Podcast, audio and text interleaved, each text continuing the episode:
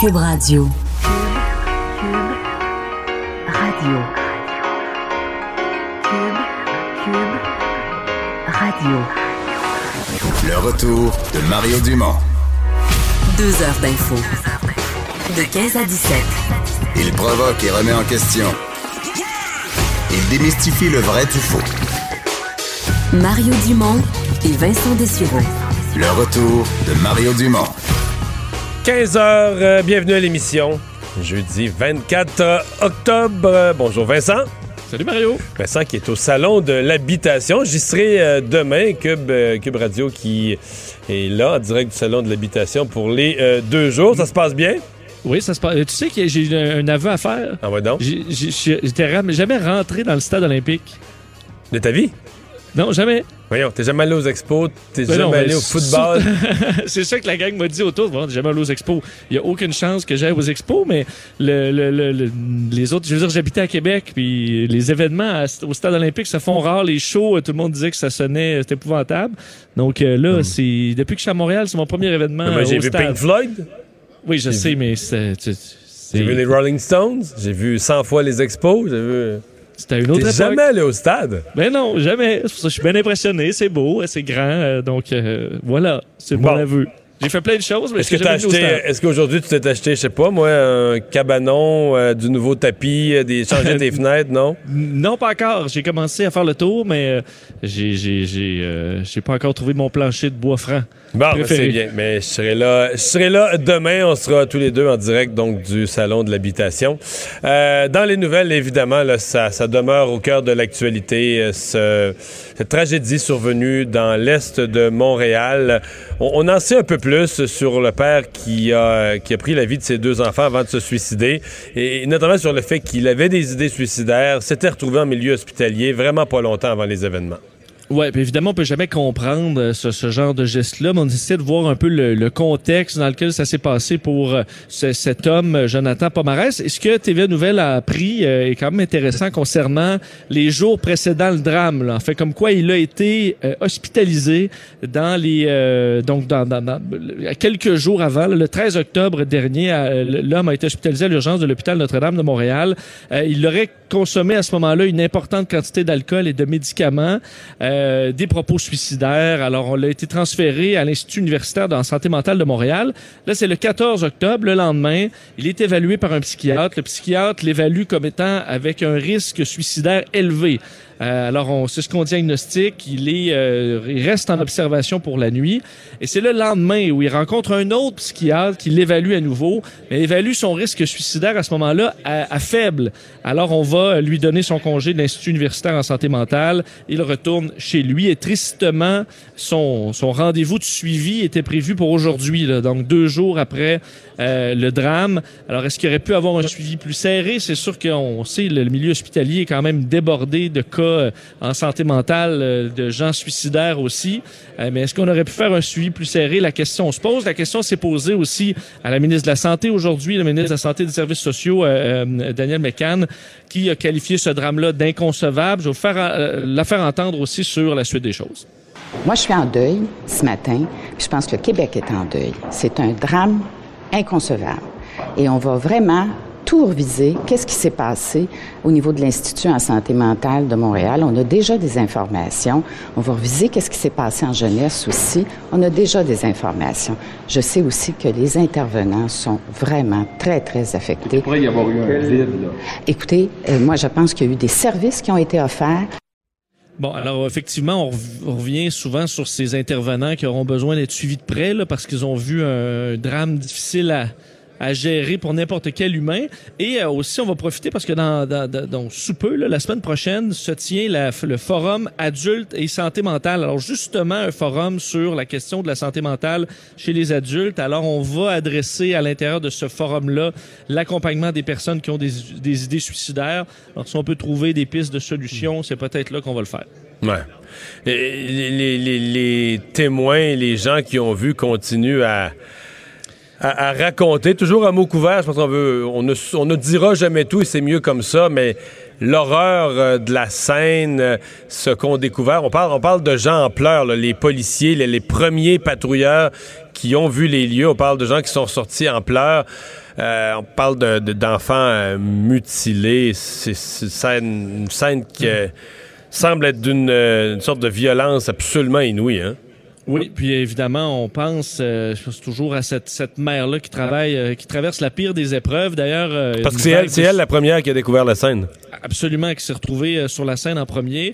Et euh, évidemment, une vague de solidarité. Euh, tu as vu les images, on comparait à hier, on voit quand même déjà une différence, la quantité de toutous, euh, de lampions, euh, de lettres qui, que des gens, des voisins, euh, des gens du quartier ou même de l'extérieur sont venus porter euh, devant ce, sur le perron de cette maison-là pour essayer donc d'appuyer la famille et cette mère. Mais évidemment, c'est un drame qui qui dont l'ampleur est difficile à digérer.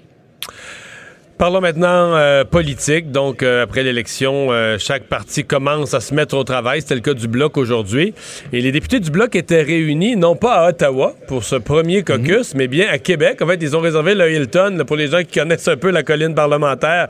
T'es- C'est à côté. T'as le Parlement, t'as le boulevard René Lévesque, t'es l'autre bord de la rue.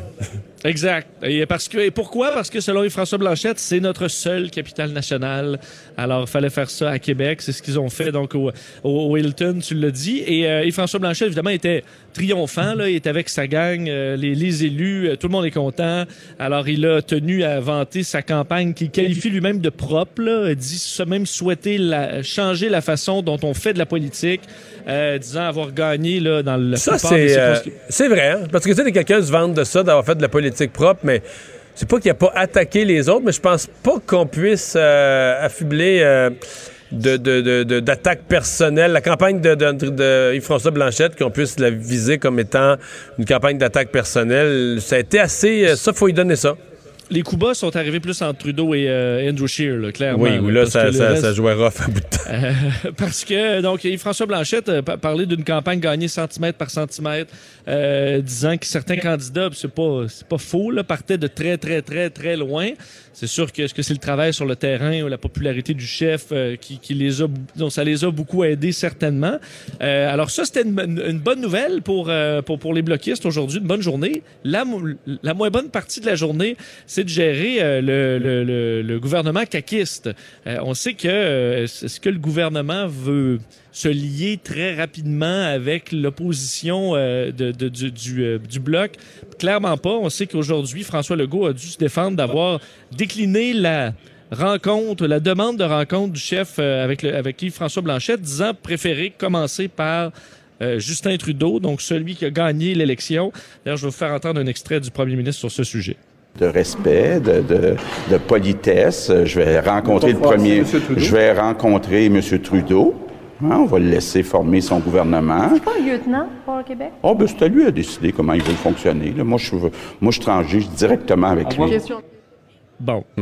Alors, le bloc sera pas le- le- le- la courroie de transmission entre le provincial et le fédéral. D'ailleurs, c'est ce que Sonia Lebel, parce que finalement, euh, Yves-François Blanchette, euh, il a- c'est une rencontre avec Sonia Lebel qui l'obtient.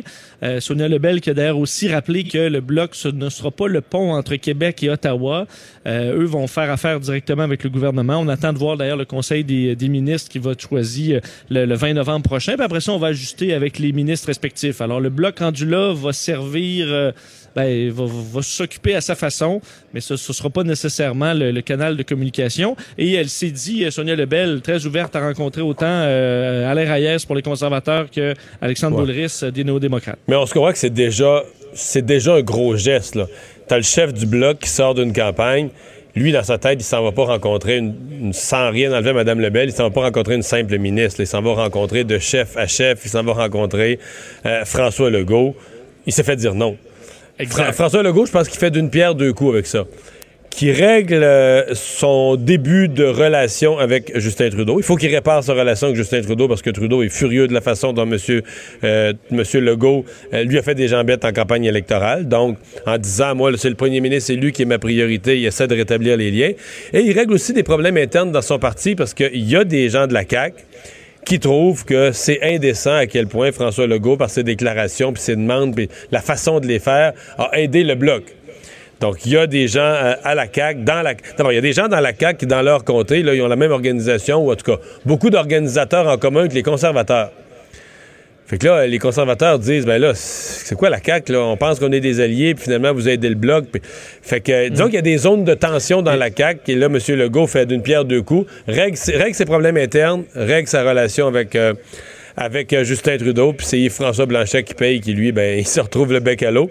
Parce que, tu sais, Ben- il, il est l'autre bord de la rue, puis euh, ah, il n'a pas le temps de me rencontrer, ça fait, ça fait, ça fait sec un peu, là. Ouais, parce que lui, clairement, voulait aller voir, la- prendre la liste d'épicerie de, de, de François Legault, puis aller comme un chevalier euh, à Ottawa, puis c'est pas, c'est pas le mandat que François Legault lui a donné clairement. Un autre qui est, con- qui est peut-être content, euh, Mario, c'est Pascal Bérubé, de se dire, bon, là, le Ben parti, oui, hein? euh, le parti Bloc, là, peut-être bien que ce soit, que ce soit fini, puis que ça revienne euh, Bloc PQ, là. Ouais. À mon avis, il va être content, euh, Pascal Bérubé, euh, aujourd'hui. Ouais. Euh, le, Ben- le- le- le- le PQ aussi qui insiste sur le fait que Québec solidaire, eux, euh, sont pas si chauds avec, la- avec le bloc, là. hein? Effectivement, seul Zanetti qui, euh, qui s'est montré, ben, en fait, peu, euh, peu d'excitation avec l'arrivée des bloquistes euh, à Ottawa, d'ailleurs, parce que lui, il dit n'être jamais content après une élection canadienne, parce que c'est encore un pays qui va, un pays pétrolier, qui va essayer de nous passer des pipelines et des projets de gazoduc. Alors, il a aussi dit que tout ce qu'on faisait là, dans une élection fédérale, c'est se choisir un maître et qu'il n'a pas envie, lui, d'aller se choisir un meilleur maître, alors que dans le fond, la seule solution, c'était pas d'avoir un, un bloc fort à Ottawa, c'était tout simplement d'avoir l'indépendance du Québec. Alors, euh, à savoir est-ce que c'est une bonne chose ou une mauvaise chose d'avoir un bloc plus fort euh, au niveau fédéral, pas voulu répondre à ça.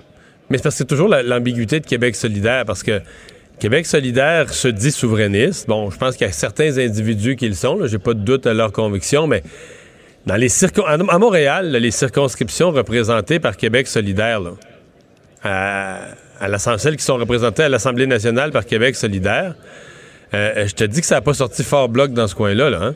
Non, effectivement. c'est du Parti libéral, là. Fait que, tu sais, Québec solidaire dit, Ouais. bon, euh, avoir un discours souverainiste. Mais, exemple, là, euh, Gabriel Nadeau-Dubois partage une bonne partie de son comté avec Justin Trudeau. Ça a voté bloc à 16 là. Ben, Euh, moi, dans, dans Hochelaga, ça a été serré, mais Ça- il y a eu un peu plus de euh, blocs, mais un autre comté dans, dans le coin d'Andrés Fontesilla du, du bloc, ça, ça du, du Parti de Québec solidaire, dire, le bloc a ramassé moins de 15% Donc, le, t'es dans le, Parti Québec solidaire et dans des circonscriptions ou au fédéral, ça vote euh, pour des partis fédéralistes à 85 là. 80-85% Donc, euh, Québec solidaire doit être un peu souverainiste puis un peu fédéraliste aussi. Il doit être, ces deux tableaux bien comme il faut. Je trouve que ça a apparu aujourd'hui dans les propos de Sol, euh, de Sol Zanetti. Euh, de banlieue paralysé parce qu'il y a eu déraillement? Oui, des problèmes d'ailleurs euh, qui semblent pas être réglés là, parce qu'on surveille euh, d'heure en heure la situation euh, avec euh, à la suite d'un incident avec un wagon de train d'Exo euh, ce matin, donc à la gare centrale. Euh, en, en avant-midi, un problème mécanique qui a causé un déraillement. Là, puis on parle d'une de roues qui ont quitté les rails, là, pas un, un déraillement majeur, mais ça a causé quand même euh, beaucoup de problèmes puisque ça paralyse le service sur deux lignes de train de banlieue. Euh, donc les départs vers Deux Montagnes et Mascouche étaient tous annulés ce matin. Les trains en provenance de Deux Montagnes arrêtaient, eux, euh, à la gare Bois-Franc. Puis ensuite, tu devais prendre d'autres services de transport en commun. Les billets fonctionnaient pour la, station de métro Bonaventure, par exemple, pour se trouver des alternatives. Mais c'est compliqué. On annonçait, on dit on veut retrouver euh, le, le plein service d'ici l'heure de pointe euh, du retour. Mais là, on est pas mal là et euh, ça semblait pas être réglé pour l'instant. On a invité les usagers à surveiller les réseaux sociaux, ce que je fais. Et ça semblait être quand même assez compliqué. Alors, il faudra de la patience pour les gens qui se dirigent dans ces secteurs-là. Et la prime jaquette, ça va rester? Oui, ben Pour en fait, en tout cas. À, à la surprise peut-être de certains, puisque euh, les, les chiffres obtenus par TVA Nouvelle montrent que ce qu'on appelle la prime à la jaquette, c'est-à-dire que euh, spéci- bon, quelqu'un, là, on parle d'anesthésiologiste qui reçoivent un supplément lorsqu'ils doivent enfiler une jaquette. Mais bon, ça inclut les gants, le masque et tout ça pour aller dans, visiter des patients qui sont en isolement. Il y a même des montants. on parle de 61 dollars euh, le jour, 170 dollars la nuit là, par visite. Et ce qu'on se rend compte, alors qu'on devait se, se- se- se mettre fin à ces primes-là, c'est qu'elles existent encore et sont nombreuses. On parle de 9872 euh, factures par des médecins spécialistes québécois euh, selon des, des données donc obtenues par TVA Nouvelle euh, qui euh, montent un, donc un, total de 951 707 dollars en facture euh, en 12 mois à la Régie de l'assurance de mala- maladie du Québec, spécifiquement pour la prime euh, la prime jaquette.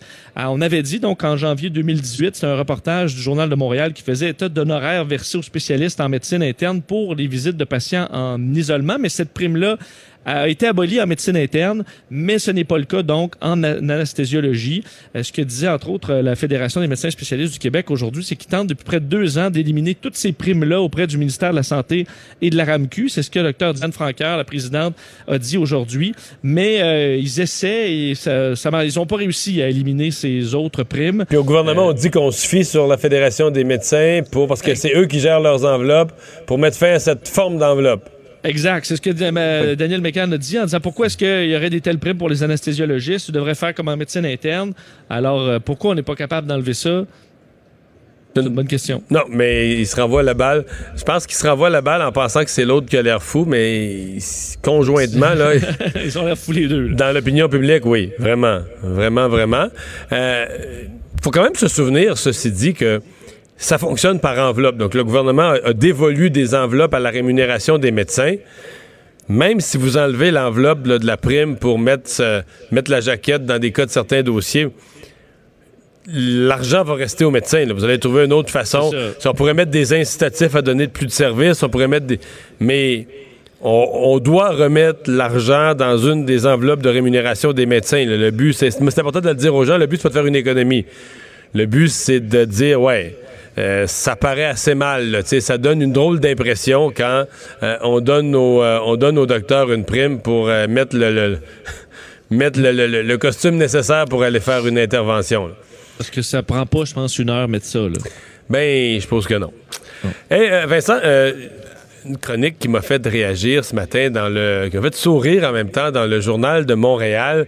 c'est la plume de la plume de Guy Fournier où on se questionne sur ce cafouillage de fin de soirée lors de la soirée électorale. J'ai l'impression qu'il y a bien des gens qui devaient dormir et qui l'ont su le lendemain matin.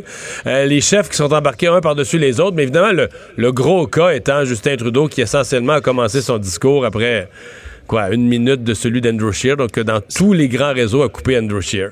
Oui, puis on peut se demander, euh, certains sont est-ce que ça peut être un accidentel, mais pas vraiment? Là? Ben, en tout cas. C'est ça la grande question. Donc, euh, Guy Fournier pose la question, c'est de la faute à qui? Est-ce que ce sont les réseaux de, TV qui ont, mal géré la situation? On l'a en ligne. Guy Fournier, bonjour. Bonjour. Ça, a eu l'air fou là, pour le public, pour les gens qui étaient encore debout là, à 1h du matin. Euh, Andrew Scheer commence son discours, tout à coup, on débarque de, on le laisse pas parler, puis on embarque Justin Trudeau. Ben, à vrai dire, écoute, euh, j'ai regardé beaucoup de soirées électorales dans ma vie, mais c'est sûrement celle qui s'est terminée de la façon la plus bizarre que j'ai jamais vue, parce que non seulement tu as eu cet imbroglio des, de, trois chefs qui parlent en même temps pour finir par en éliminer un parce qu'on parce qu'on le quitte, euh, je parle de Jack Meeting, puis ensuite as Trudeau qui embarque par-dessus l'autre. Mais ce que j'ai trouvé aussi très étonnant, là, je sors du sujet une seconde, c'est d'avoir des discours triomphateurs de tout le monde. Euh, j'avais l'impression que Singh venait de gagner les élections, que Yves Blanchet avait gagné l'indépendance, que Trudeau avait gagné une majorité énorme. Et en plus de ça, tu as eu cet imbroglio qui, moi, je me dis, il faut absolument que les réseaux s'expliquent ou que le, je pense ouais, c'est Radio-Canada qui était, qui était responsable. Parce que sinon, à mon sens, la personne à blâmer, ça va être Trudeau et c'est d'une c'est d'une inélégance que Mais, vu. Ouais. moi, ce que je pense qui est arrivé, après ça, on distribuera les blâmes. Ce que je pense qui est arrivé, c'est que Jack Metzing a parlé un temps démesuré. Oui. Démesuré, en, haut des 25 minutes. Mais il a, repassé tout son programme. Il aurait fallu que quelqu'un dise Hey man, c'est fini, là, les derniers indécis, il est trop tard pour les convaincre. Donc, euh, Andrew Scheer, je pense, a voulu être lui courtois puis dire ben même si c'est long, c'est long, c'est long, il a retardé, retardé, retardé, retardé son entrée en scène. Et Justin Trudeau n'a pas eu la même courtoisie à l'endroit d'Andrew Scheer. Il a dit, ben là, Gabin, là, moi, c'est trop long, puis j'embarque, puis salut. Fait que, tu sais, je pense qu'Andrew Scheer a été coincé entre sa courtoisie puis le fait que l'autre l'a pas eu. Je dit, mais, pas... mais si c'est ça, Mario, euh, si c'est ça la réalité, puis je, je l'admets pas, c'est tout à fait possible que ça soit ça, ça devient un geste très inélégant de la part du, du premier ministre, parce que j'ai jamais vu ça. J'ai, à aucun ben moment, j'ai vu une chose semblable. Je pose une autre question. Où est-ce qu'ils sont les attachés de presse? Quel attaché de presse a pu, a pu dire à, à, à Singh, par exemple, vous pouvez parler tant que vous voulez. C'était devenu absolument inconvenant, le discours de Singh. Ça, ça se terminait plus et heureusement que les caméras, la télévision a décidé de le laisser parce qu'il parle, il parlait encore. Ouais. En fait, il y a, il y a peut-être un questionnement à y avoir. D'abord, là, est-ce qu'il faudrait pas, à un moment donné, dire, regarde, là, on, on leur donne une espèce de temps là, approximatif, mais 7, 8, 10 minutes, Ouais. et que les chefs, à la limite, là, S'ils veulent rester dans leur salle pour un deuxième discours, là, rester un peu plus longtemps, euh, pour, tu sais, le, en- le remerciement des bénévoles, puis le remerciement de Jean-Paul qui a posé les affiches, puis le remerciement du beau-frère qui est venu un soir faire le café, c'est pas sûr que pour la télé nationale, tu sais, euh, qu'on puisse s'entendre sur les grands enjeux, euh, comment on voit le prochain mandat, bon, qu'on remercie les électeurs, qu'on, qu'on, qu'on- il y a des choses, mais il y a peut-être... Eh, Je, je pense, Mario, là-dessus, vous avez parfaitement raison. Je, je- je dis, ben, je laisse entendre dans ma chronique qu'on devrait s'entendre, toute, toute- toute la télévision, puis les chefs politiques, que 8, 9, 10 minutes maximum, c'est tout le temps qu'on a à consacrer. Et si après ce temps-là, le chef continue de parler, que la télévision parte, parce que ça n'a pas de bon sens. Ouais. On peut pas recommencer la campagne électorale alors que, l'élection est terminée. Ouais. Ceci dit, moi, pour l'avoir vécu, là, moi, je l'ai vécu de l'intérieur. Euh, j'ai été le chef qu'on dit OK, t'es en arrière de la salle, dans une petite- pas loin, là, t'es, à quelques mètres du corridor où ça part, là, tu pars avancer. Puis une fois que tu pars avancer, tu peux plus reculer. Là, tu serres des poignées de main en t'en allant vers la tribune. Tu peux pas faire le pied de grue en bas de l'escalier en tournant les pouces. Une fois que t'es, une fois que t'es lancé, ça finit, ça finit au lutrin puis tu parles. Mais quand l'attaché de presse te dit go, on part là c'est que lui, il y a une lecture de situation, il y a une télé à côté. C'est difficile de penser que les libéraux n'ont pas vu, là, regarde Andrew Scheer. Parce qu'essentiellement, Justin Trudeau est parti à marcher, là. Andrew Scheer était sur scène, il n'y avait pas encore un mot de dit. Mais c'est facile de deviner, quand la salle, la traversée, ça va prendre à peu près 2 minutes 30. Ça veut dire qu'on va couper Scheer, il va avoir à peu près 8 phrases de dites. Là. Moi, j'ai de la misère à penser que s'il n'y a pas un côté volontaire et que peut-être même que les libéraux étaient furieux après Scheer, qui avait été très dur, qui avait traité Justin Trudeau de, Trudeau de menteur en cours de campagne, qui avait pas une forme de vengeance de dire tiens mon homme, on a gagné l'élection là, puis t'auras même pas la chance de t'as assez parlé pendant la campagne, t'auras même pas la chance de parler, d'en dire plus le soir des élections. Mario, c'est tout à fait possible que ça soit ça la vérité, mais si c'est ça la vérité, moi, je ne l'accepte pas. Je pense que c'est inacceptable. Quel que soit, c'est vrai que ça a été une campagne de vacherie, complètement une campagne de vacherie. On, le sait tous, il n'y Ouais. a jamais eu de Ça a vraie été sale. discussion autour des, des, des enjeux qui soient significatifs, mais de là à la finir comme ça, c'est vraiment la cerise sur le. Ouais. Si si ce que vous dites est exact, et, c'est tout à fait possible que ça soit ça. C'est justement la vérité que j'aimerais que j'aimerais voir autrement. Non, mais on est tous curieux de savoir qu'est-ce qui s'est euh, qu'est-ce qui s'est vraiment passé. Mais dans l'entourage de M. Trudeau, on refuse, on refuse de parler de ça. On dit que c'est pas un sujet d'importance. Puis la réponse qu'ils ont donnée, en tout cas à mes collègues, c'est que c'est un accident, puis on n'en parle plus. Ouais, ben moi, à ce moment-là, si c'est si c'est vrai, j'aimerais ça aussi avoir la version de Radio-Canada, c'est parce que je pense que c'est eux qui étaient un peu maîtres de, de, de, de la télévision ce soir-là. Oui et non, bon, euh, et je sais, bien que si c'est la si c'est la faute de, de- de Trudeau et compagnie, je pense que Radio-Canada est peut-être mal placé pour dire la vérité, sauf que ça serait assez intéressant de la connaître. Ouais.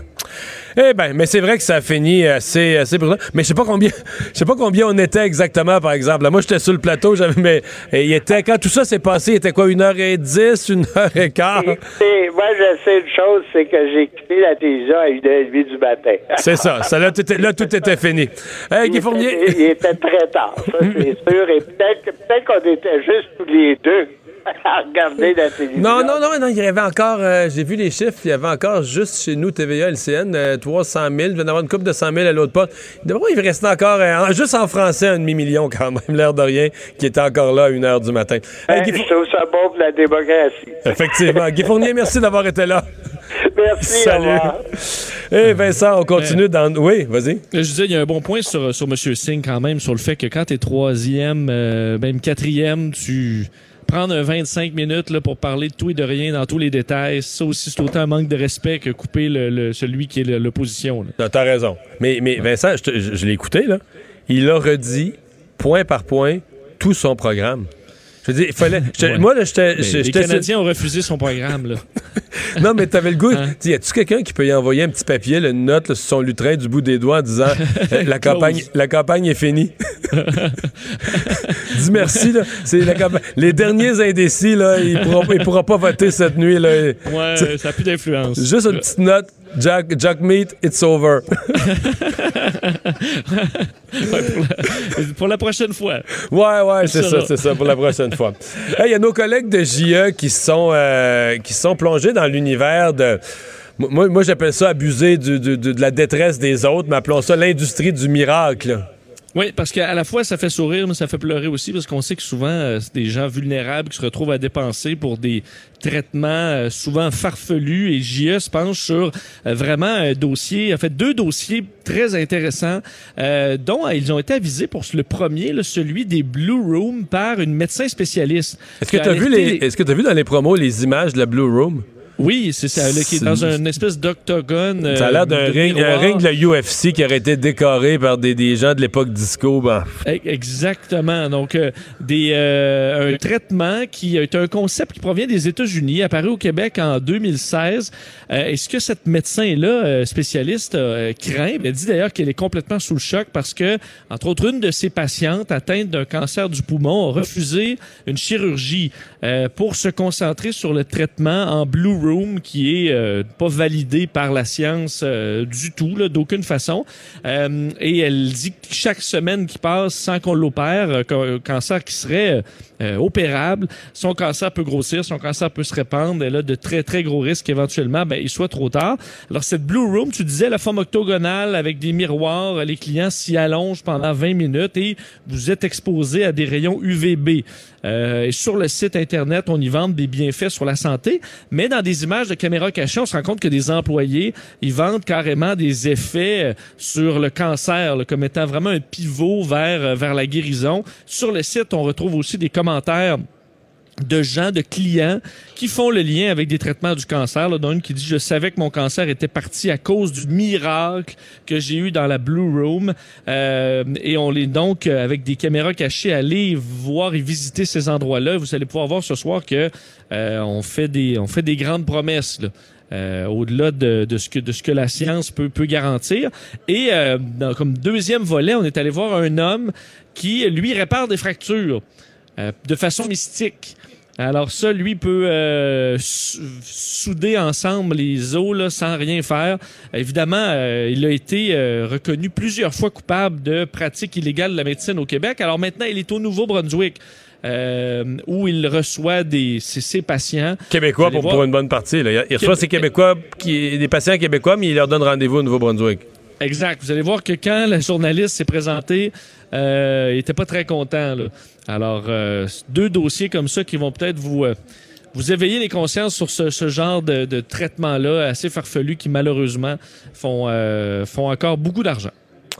Ouais, mais c'est vraiment, facturer la détresse. C'est vraiment faire de l'argent avec des gens qui sont. Puis, je te dirais à la limite, Vincent, tant que c'est, tant que c'est juste l'argent, puis tu dis bon, on peut dépenser, tu sais, on peut dépenser notre argent Oui. au casino, on peut perdre notre argent de bien des façons qui sont débattables. Est-ce que c'est utile ou pas Mais quand en plus on encourage les gens à ne pas faire des vrais traitements qui pourraient leur sauver la vie. Là, euh, franchement, ça devient, euh, ça, ça devient grave. là. ça devient euh, hautement répréhensible et ça doit être euh, encadré. Mario Dumont. Il s'intéresse aux vraies préoccupations des Québécois. La santé, la politique, l'économie. Le retour de Mario Dumont. La politique, autrement dit. Alors, on revient sur euh, le caucus du Bloc euh, québécois. Aujourd'hui, on parle au chef intérimaire du Parti québécois, Pascal Bérubé. Bonjour. Bonjour. Vous avez rencontré aujourd'hui euh, le, le chef du Bloc. Euh, ça a bien été? Très bien. L'invitation avait été lancée à tous les partis. Nous, on l'a accepté. Est-ce que M. Legault a commis un impair de refuser de rencontrer François Blanchette qui était de l'autre bord de la rue? Bah, c'est sa décision. Lui, il préfère rencontrer d'abord euh, le premier ministre du Canada. L'important, c'est qu'il le rencontre à terme, mais je dirais que depuis l'élection, il tend à, banaliser euh, l'impact de 32 députés euh, bloquistes à Ottawa. Je pense qu'il commet une erreur lorsqu'il fait ça. C'est l'expression euh, de l'humeur des Québécois face à ce qui se passe à Ottawa. Et je sais que M. Legault va être au centre du jeu. Il ne veut pas partager les tribunes et la lumière, mais il n'y a pas que lui qui plaide pour le Québec. Il y a le Parti québécois aussi, puis il y a le Bloc québécois. Et euh, c'est pas unanime pour la coalition Avenir Québec. Donc, je sais qu'il a cette, euh, cette prétention parfois d'être le seul interlocuteur, mais je pense qu'il gagnerait à ce qu'on puisse allier les forces pour plaider Ottawa. Mhm. Euh, vous, est-ce que vous rencontrez, vous, quand vous parlez au Bloc québécois, est-ce que vous rencontrez un, un parti frère, un parti cousin, un parti allié? Mettons, à la prochaine, élection québécoise, est-ce que le Bloc fait partie de vos alliés? Ben, c'est un parti qui fait partie de, de notre famille politique, c'est clair. C'était le cas avant, puis ça va pas changer. Euh, dans chacune des élections, euh, de, dans chacun des comtés d'élection fédérale, c'est des militants du Parti québécois qui faisaient campagne pour le Bloc québécois. Donc, on ne s'est pas caché, notre position était claire. Tous les députés du Parti québécois ont voté pour le Bloc québécois parce qu'ils représentent nos valeurs, parce qu'ils sont indépendantistes, parce que c'est des gens qu'on connaît. Il y a même des anciens députés du Parti québécois qui sont maintenant des Mais, mais ils n'ont pas fait campagne. Vous, êtes ils sont indépendantistes, mais ils n'ont pas fait campagne comme indépendantistes. Ils ont fait campagne comme autonomistes, comme quasiment. Euh, les voteurs là, pensaient quasiment que c'était des caquistes, un prolongement de la CAQ. Ben, c'est des non, non, ne dites pas ça. je sais que c'est le spin des caquistes, là. Euh, oh, non, non, c'est des électeurs qui l'ont dit, même. Euh, euh, Je crois pas ça, moi, M. Dumont. Puis ils doivent rien ni à la CAQ ni au Parti québécois. Et ils doivent quelque chose aux gens qui ont voté pour eux, puis c'est des gens qui appuient le Parti québécois, en partie la CAQ, parce qu'il y a des analyses qui tendent à démontrer que ce n'est qu'une partie des caquistes qui ont mhm. voté pour eux. Il y a plusieurs caquistes qui ont voté pour les libéraux fédéraux. Il y a des solidaires, il y a des gens qui votaient plus, il y a des nouveaux électeurs. C'est une coalition mhm. euh, à Ottawa qu'on a. Alors, nous, ce qu'on dit, c'est qu'ils sont des indépendantistes, tous les députés. C'est pas l'enjeu, mais ils le sont. Ils s'en ont pas caché. Puis nous, on est des indépendantistes euh, en toutes circonstances. Puis évidemment qu'on a des affinités. Puis aujourd'hui, on a été invité, j'ai rencontré Yves-François Blanchette, on communique également régulièrement. Et puis, on va euh, tâcher, nous aussi, de faire valoir les consensus québécois auprès du Bloc québécois. Puis il y aura euh, mhm. une ligne de communication. Est-ce que le Bloc, ça vous fait parce que là, le Bloc va embaucher, il y a 32 députés, donc va embaucher chacun du personnel dans leur comté. Souvent, les bureaux de comté, c'est une occasion pour des gens, pas nécessairement qui sont tous jeunes, mais c'est une occasion pour des gens plus jeunes. Puis il y en a qui vont aller travailler au Parlement à Ottawa. Mm-hmm. Et vous l'impression que c'est un peu un, pépinière, une pépinière, une école de formation, un nouveau lieu de recrutement pour des gens pour le mouvement souverainiste qui pourront ensuite aller aider au PQ ou que ça vous fait un nouveau bassin de recrutement? Non, c'est d'abord des gens qui vont servir les communautés, qui ont élu les députés, qui les embaucheront. C'est le cas dans ma circonscription. On avait un député libéral, maintenant on a une députée bloquiste. Ben, qui travaillait pour vous? Des... Oui, travaillait pour moi au cabinet. Alors, il y a une, une perte d'emploi, c'était à mon cabinet, mais je m'en réjouis. Donc, il y a un poste, il y a un poste libre à votre cabinet pour les intéressés qui veulent envoyer un CV. Là. Ah, c'est déjà, euh, c'est déjà comblé. Ah, bon, bon. Euh, on, a des ressources. Alors, euh, c'est d'abord des gens qui vont être engagés pour servir les communautés, puis au plan national à Ottawa, ce sera la même chose aussi. Ils ont leur propre équipe, comme toutes les formations politiques d'ailleurs. Donc, tant mieux. Je pense qu'il y a des bonnes ressources qui vont être engagées. Puis nous, on a les nôtres. Et puis parfois, ben, on pourra, s'en échanger. Euh, non, on va pas en échanger. On va, on va Au besoin, là. des analyses. Ah, OK, OK, OK. Euh, je vais vous attendre sur Québec, parce que vous m'avez dit tout à l'heure, dans les gens qui ont voté Bloc, là, il y a toutes sortes de gens, vous avez nommé des gens de Québec solidaire. Je vais vous dire, je vais pas vous ostiner, mais j'ai l'impression qu'il n'y en a pas tant que ça. Puis aujourd'hui, Québec solidaire n'ont pas l'air chaud du tout, du tout, du tout à s'intéresser aux 32 députés du Bloc. Puis j'ai regardé dans les circonscriptions de Québec solidaire, surtout à Montréal, les circonscriptions représentées par Québec solidaire, ça n'a pas voté Bloc du tout. Là. Ça a voté fort pour mm. euh, le Parti libéral, ensuite le NPD, etc. Mais euh, on n'a pas l'impression que Québec solidaire était trop, trop, trop Bloc québécois dans cette élection-là faisons une distinction entre des gens qui ont voté Québec solidaire l'an dernier et l'appareil du parti, c'est-à-dire les cadres du parti, les députés, le personnel. Pour cette dernière catégorie, il est clair, puis il est gênant aussi, que lorsqu'on leur pose des questions, c'est le cas de M. Zanetti, trouvez-vous que c'est une bonne idée qu'il y ait plusieurs députés indépendantistes à Ottawa? Ils refusent de répondre. Euh, il y a là une imposture claire, il va falloir le dire une fois pour toutes. Là. Québec solidaire, notamment à Montréal, c'est avéré, mais ils roulaient pour le NPD, ils souhaitaient des victoires du NPD, ils sont engagés pour le NPD, ils l'ont fait de façon euh, pas très pas très transparente, mais on le sait, ça a coûté des comtés au Bloc québécois. Résultat, il n'y a pas plus de députés du NPD sauf un. Alors qu'ils s'assument. S'ils sont indépendantistes, qui appuient des indépendantistes, qui n'appuient pas des fédéralistes comme le NPD, puis on l'a vu dans le comté de Laurier-Sainte-Marie, la conjointe de Amir Kadir qui était candidate, ben, c'est des solidaires qui l'appuyaient. Puis la même, le même cas dans Schlaga aussi. Donc ça, c'est la vérité. Qu'ils s'assument. Ils voulaient pas que les bloquistes soient élus. Ils voulaient que ce soit le NPD. Ils sont gênés, ils n'osent pas le dire. Ben, c'est la vérité. Mais avez-vous l'impression que les solidaires sont des souverainistes à temps partiel, dans le fond, là? Ben, euh, ils sont durs à suivre. Ils sont très durs à suivre. À Québec, par exemple, si, euh, si Sol Zanetti et Catherine Dorion, ces grands indépendantistes qui font la morale, avaient appuyé la candidate indépendantiste Christiane Gagnon, elle serait députée aujourd'hui. Mais ils l'ont pas fait. C'est leur choix. Ils lèvent le nez sur le Bloc québécois, mais ils ont eu leur réponse. Le NPD est, à peu près nulle part au Québec, puis le Bloc québécois est là, puis il répète encore plus fort que ça. Il faut le dire, de temps en temps, il y a des tabous qu'il faut briser. J'ai déjà dit qu'ils instrumentalisaient la cause environnementale à des fins politiques. J'étais le premier à le dire. Mais là, je vous dis qu'ils ont appuyé le NPD. Puis là, ils sont gênés des résultats du NPD. Puis ils n'osent même pas commenter le fait que des indépendantistes soient élus à Ottawa parce que les gens en tireront des conclusions. Pascal Béribé, merci d'avoir été là. Merci. Au revoir. Le retour de Mario Dumont. Pour nous rejoindre en studio. Studio à commercial cube.radio. Appelez ou textez. 187 Cube Radio. 1877 827 2346. Mais sans dans les nouvelles aujourd'hui, euh, on a une étude sur le transport en commun à Québec. Est-ce que Québec serait une ville trop petite pour avoir un métro?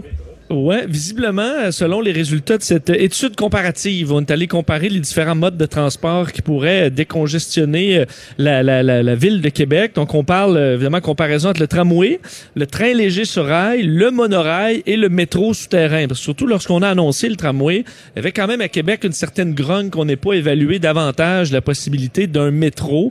Euh, évidemment, surtout avec la, la condition hivernale qu'on connaît chez nous.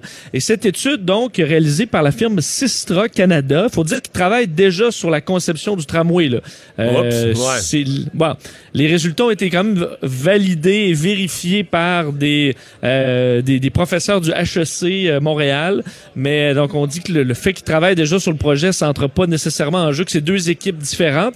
Mais bon, ce qu'ils arrivent à la conclusion, de un, on a tout simplement éliminé euh, d'office le SLR, le train léger sur rail et le monorail, parce que l'hiver, c'est vraiment pas l'idéal, du moins selon leurs résultats. Alors, on a évalué plus en profondeur uniquement le, euh, le, le, tramway et le métro.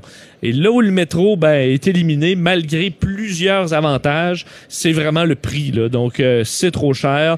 Euh, on dit que pour le... Le prix par rapport au nombre d'usagers. Exact. C'est le 23 km présentement prévu pour le, le tramway, c'est 2,2 milliards. Et avec ce 2,2 milliards-là, pour un métro, on ferait seulement 5 km plutôt que 23. Ouais, c'est pas, donc, pas beaucoup, là.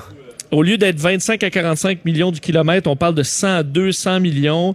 Euh, la population de Québec est pas assez dense selon euh, cette étude-là pour justifier autant d'argent. Euh, de plus qu'on ne connaît pas la nature des sols partout sur le parcours et que ça pourrait euh, nous amener certaines surprises, bon, bonnes ou mauvaises lors de, la construction. Alors pour toutes ces raisons, on a dit que bon avant toute chose, c'est vraiment un tramway. Alors c'est le bon projet qui serait sur la table pour Québec selon selon Sistra. Est-ce que les gens aiment ça à Québec, se faire dire que c'est trop petit pour quelque chose? Je sais pas, je sais pas, j'ai pas. Euh, ça me semble c'est la meilleure façon pour convaitre les gens de Québec que ça prendrait un métro. Là. Non, mais c'est sûr que c'est sûr que si tu regardes le, le, le, les 800 et 801, là, qui est les, le métrobus, qui est le système d'autobus le plus régulier à Québec, donc un peu sur le chemin que prendra en grande partie le tramway ou le métro. Là.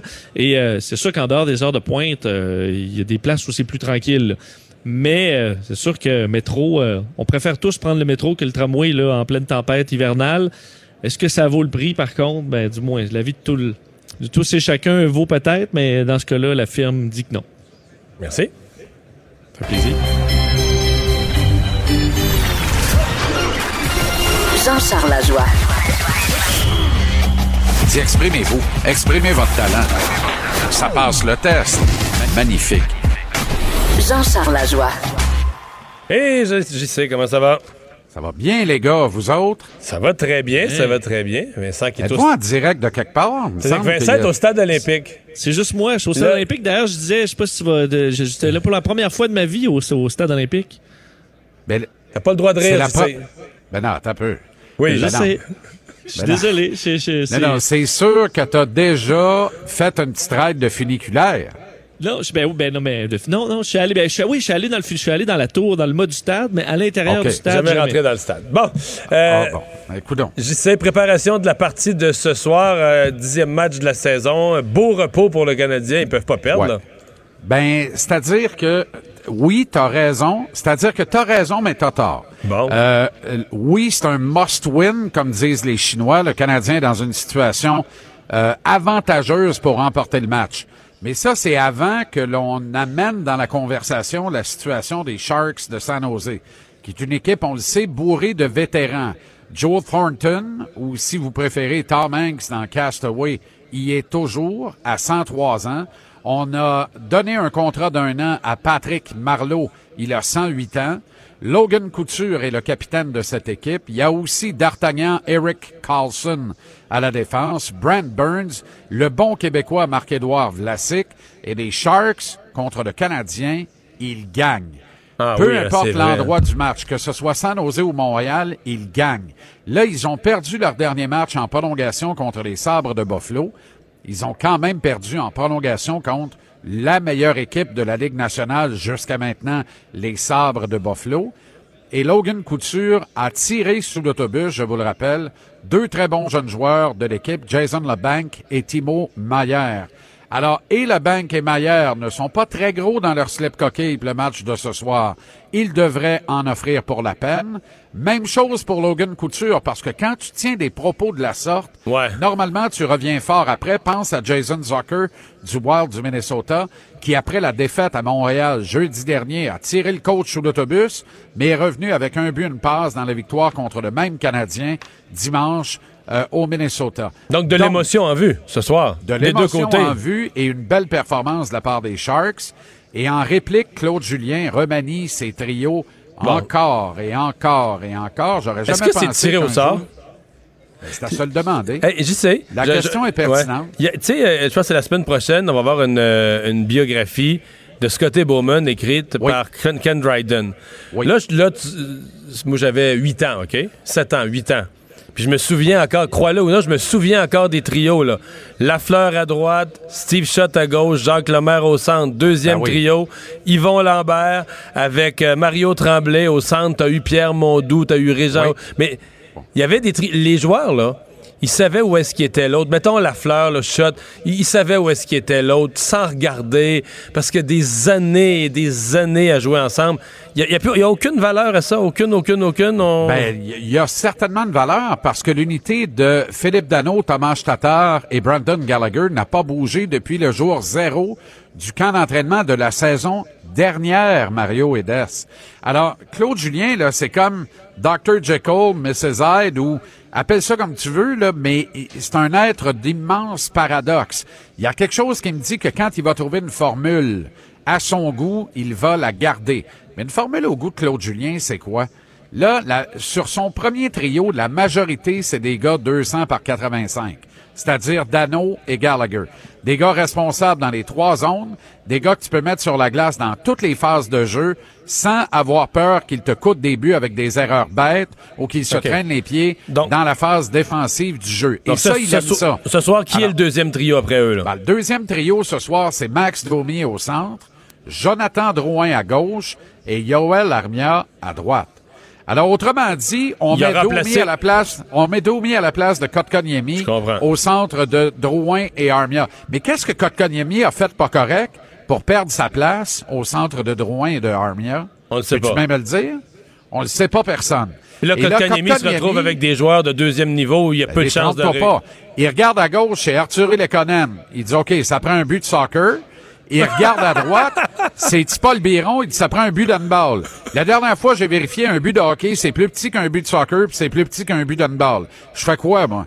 Alors, c'est quoi la prochaine étape? Il jouera plus en avantage numérique alors qu'il a été savant dans cette phase du jeu depuis deux ou trois matchs. Euh, Je ne sais pas ce que Kotkaniemi a pas fait de correct au goût de Claude Julien, mais lui, à 19 ans, il se dit, OK, j'ai le temps, puis moi, je vais jouer longtemps dans la Ligue nationale après que ce gars-là coachera plus. Tu comprends? Va bercer Ouais. ses petits-enfants au New Hampshire, au chalet sur le bord du lac. Mais, pour l'instant, cette année, c'est à en faire perdre le sourire et à s'en faire gratter le, le, le, le, le grain de beauté apparent euh, qu'il a au-dessus de la lèvre supérieure. Je parle de Kotkaniemi. Honnêtement, là, c'est triste pour le petit gars.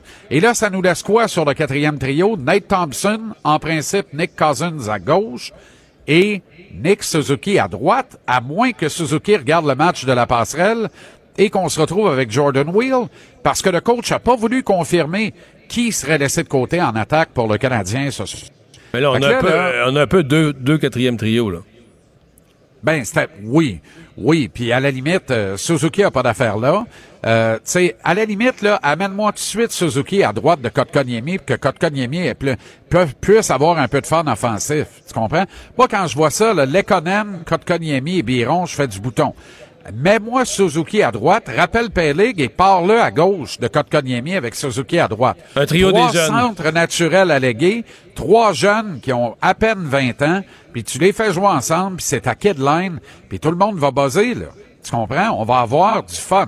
Et ça, là, faudrait que le coach se rappelle de ça. Il est dans une business où il y a une nécessité de gagner. Mais à partir du moment où une combinaison qui fait plaisir à tout le monde ne te fait pas perdre, ben, tabarouette, Ouais. vas-y. Tu comprends? Puis la nuance est là, là. Je te dis pas une combinaison qui fait plaisir à tout le monde et qui te fait gagner. Une combinaison qui fait plaisir à tout le monde et qui ne te fait pas perdre. Let's go. Il me reste deux questions.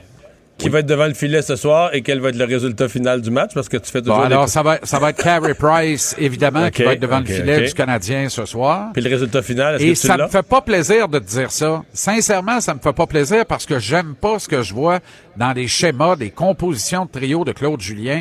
Mais, euh, ah, tabarouette. Je pense que le Canadien va l'emporter au-delà des 60 minutes réglementaires. En prolongation, 4-3. 5-4. 4-3, exactement. Je t'avais pas dit le score, mais tu lis dans mes pensées. Hey, j'essaie. 4-3. On vérifie ça demain. Salut! Avec plaisir. Salut, Ouais. les gars. 17h TVA Sport. J'y sais.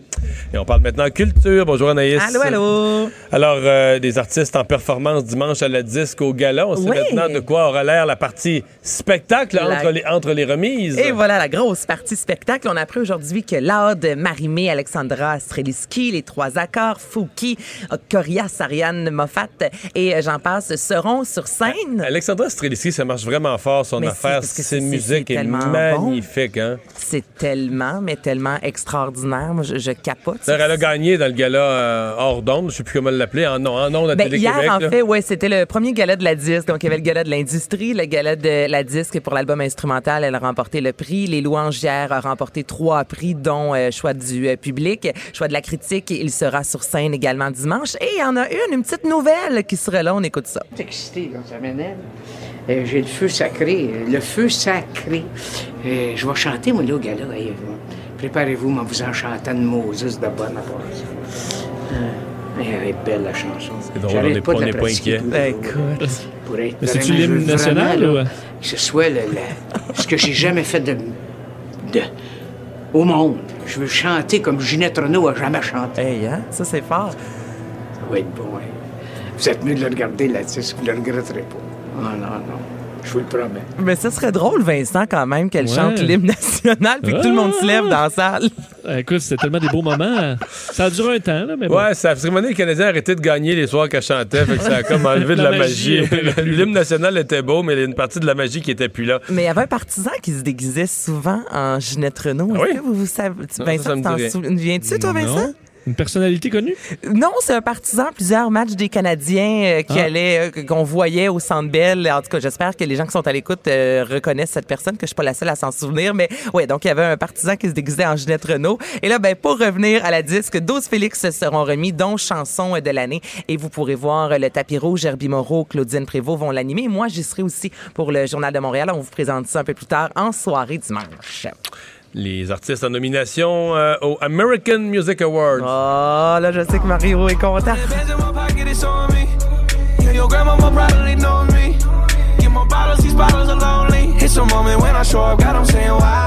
Oui, parce que j'ai vu que c'est Post Malone qui avait le plus de nominations. J'ai lu ça euh, ce midi. Là. Yes, Post Malone, sept nominations, euh, dont euh, artiste de l'année. Les gens peuvent voter, donc tu peux voter aussi, euh, mon Mario. Euh, meilleure chanson euh, rap avec Wow, qu'on écoute à l'instant. Meilleur, meilleur album rap de l'année, Hollywood's Bleeding. Donc, sept nominations pour euh, Post Malone. Billie Eilish et Ariana Grande, six nominations.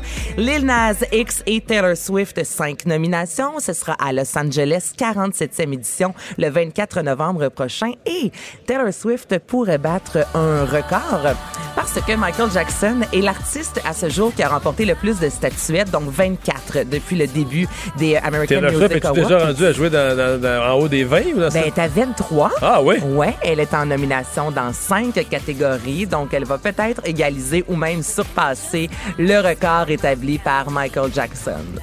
Wow! Ouais. Euh, et finalement, une suite au film Abracadabra? Oh, je t'aboute, je t'aboute, moi, des suites, là, il me semble. Ah oui? Ou des- ben, les suites, ça peut être correct, mais les fameux remakes, là, on est là-dedans, là. Et euh, là, c'est Disney... là, c'est pas un remake, là. Ben, on dit que c'est une suite, mais c'est pas clair. Là. Pas- Il y a, il y a des, Oh, il y a oh, des oh. rumeurs. Il y a des rumeurs. Je vais faire entendre cette chanson-là. Je sais pas si vous vous souvenez. C'est Sarah Jessica Parker sur le ballet.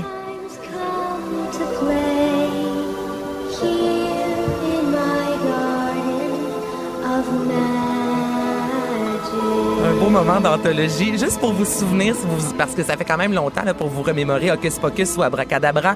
Euh, film sorti en 1993 qui est devenu un classique à l'Halloween et ça racontait l'histoire de trois sorcières qui sont revenues à la vie dans la ville de Salem euh, après que trois enfants euh, soient allés chercher des bonbons le soir d'Halloween. Et là, ce qu'on a appris, c'est ça, Mario, c'est que Disney travaillerait actuellement sur une nouvelle version. On pourrait même revoir les actrices euh, principales dans le second film, dont Sarah Jessica Parker. C'est pas la première fois qu'il y a une rumeur qui stipule qu'il pourrait y avoir une, euh, un Hocus Pocus 2. Mais là, on est dans la lignée parce que ce serait sur Disney, sur la plateforme de streaming qui va être lancée le 12 novembre prochain. Et c'est euh, vraiment la stratégie de Disney de récupérer des vieux succès. Il y a pas si longtemps, on apprenait qu'il allait avoir euh, une nouvelle version de Maman, J'ai raté l'avion, un autre film Disney. Donc, c'est pour ça qu'on y va avec Hocus Pocus. Reste à voir. Non, ce qu'il faut, que tu penses, c'est peut-être que tous les films ont été faits. Peut-être tous les scénarios, tout a été fait, fait qu'il juste à les refaire. Mais là, regarde Joker, ça sort de nulle part.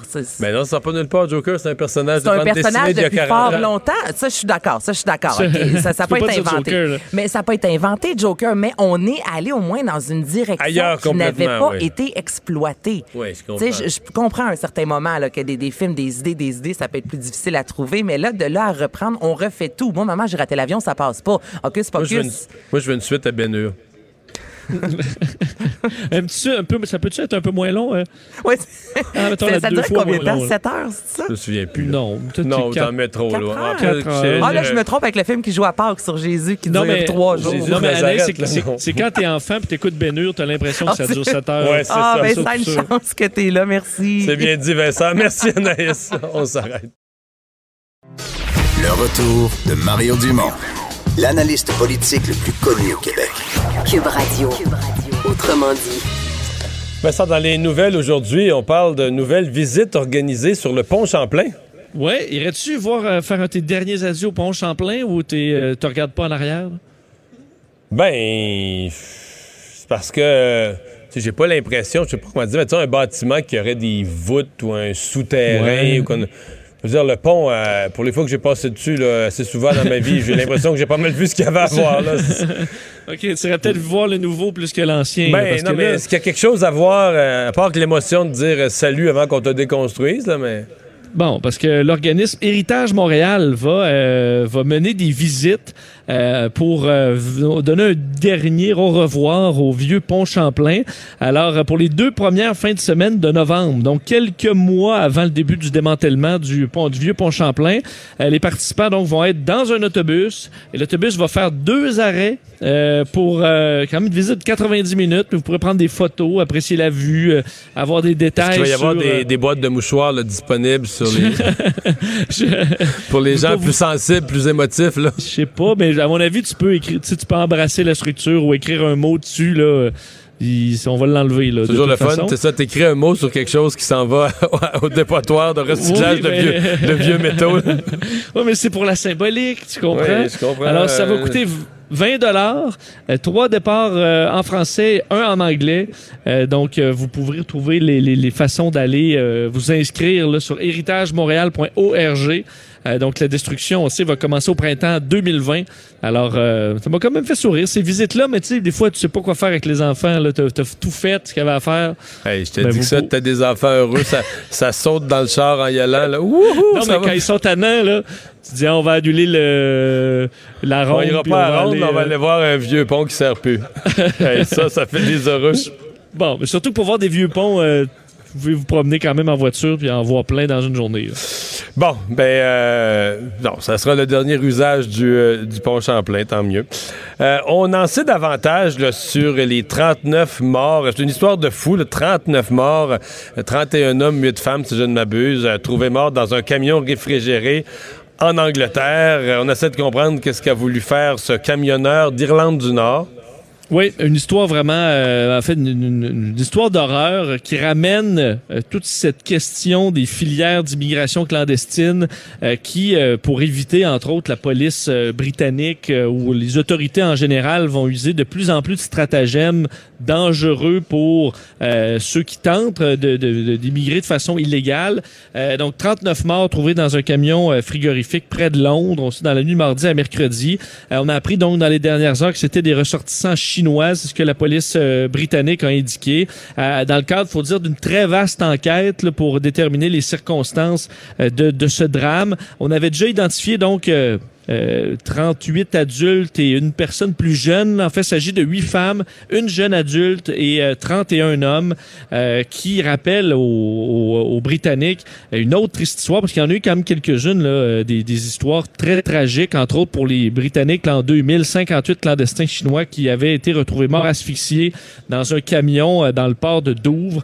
Euh, alors, des représentants de l'ambassade de Chine devaient se rendre là, dans les, les prochaines heures sur les, yeux, les, les lieux de la découverte pour euh, bon, Mais se, en même se temps, recueillir. euh, ouais, mais c'est pas la Chine, c'est pas parfait, c'est le moins qu'on peut se dire, mais est-ce que c'est un pays qu'on fuit à ce point ou des gens qui font que- partie d'une minorité, il y a certaines minorités en Chine, au Tibet, ou qui sont euh, minorités musulmanes, là, qui sont euh, plus ostracisées, mais est-ce que le, le- le chinois moyen fuit son pays? C'est dans, dans, dans une telle prise de risque, dans une détresse telle qu'on qu'on prend le risque de jouer sa vie. je- je- Ben, c'est pas le pays auquel on pense en premier. Ben oui, parce qu'on pense euh, évidemment au- euh, à la Syrie, euh, à l'Irak, à l'Afghanistan. certains Donc, pays des- africains, la Somalie qu'on a fui, mais, mais Absolument. Donc, qu'est-ce qui a amené ces ressortissants euh, à se retrouver dans ce, ce camion-là? Ben, évidemment, euh, l'enquête suit son cours. Il y a plusieurs perquisitions, quand même, ça a avancé euh, dans la nuit de mercredi à jeudi en Irlande du Nord, donc dans la région du chauffeur, là, tu le disais,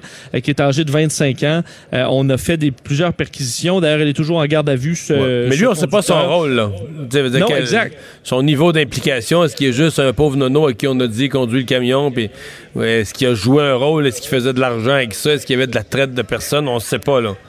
Puis évidemment, euh, c'est quand même une gestion, là, 39 corps euh, comme ça. Alors il y a des, euh, euh, c'est un travail quand même considérable. Tout ce secteur-là est encore barricadé au moment où l'on se parle.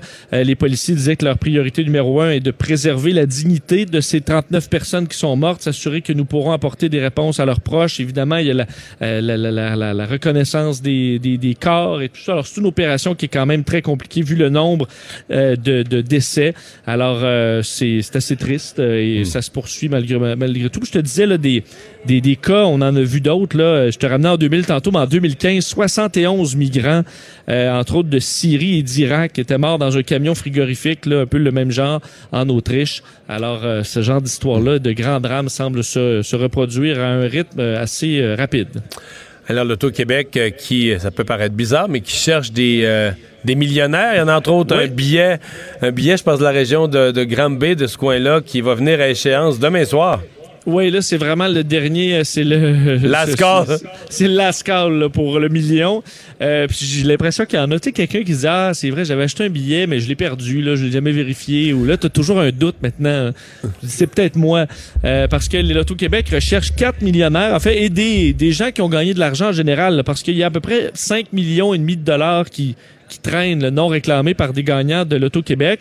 Mais Euh, là-dedans, dont- il y a des 20$ puis des 100$, mais un million. Un million, ça fait plus mal. Oui. Euh, donc, il y en a quatre présentement qui arrivent à échéance. En fait, certains, c'est plus loin que d'autres.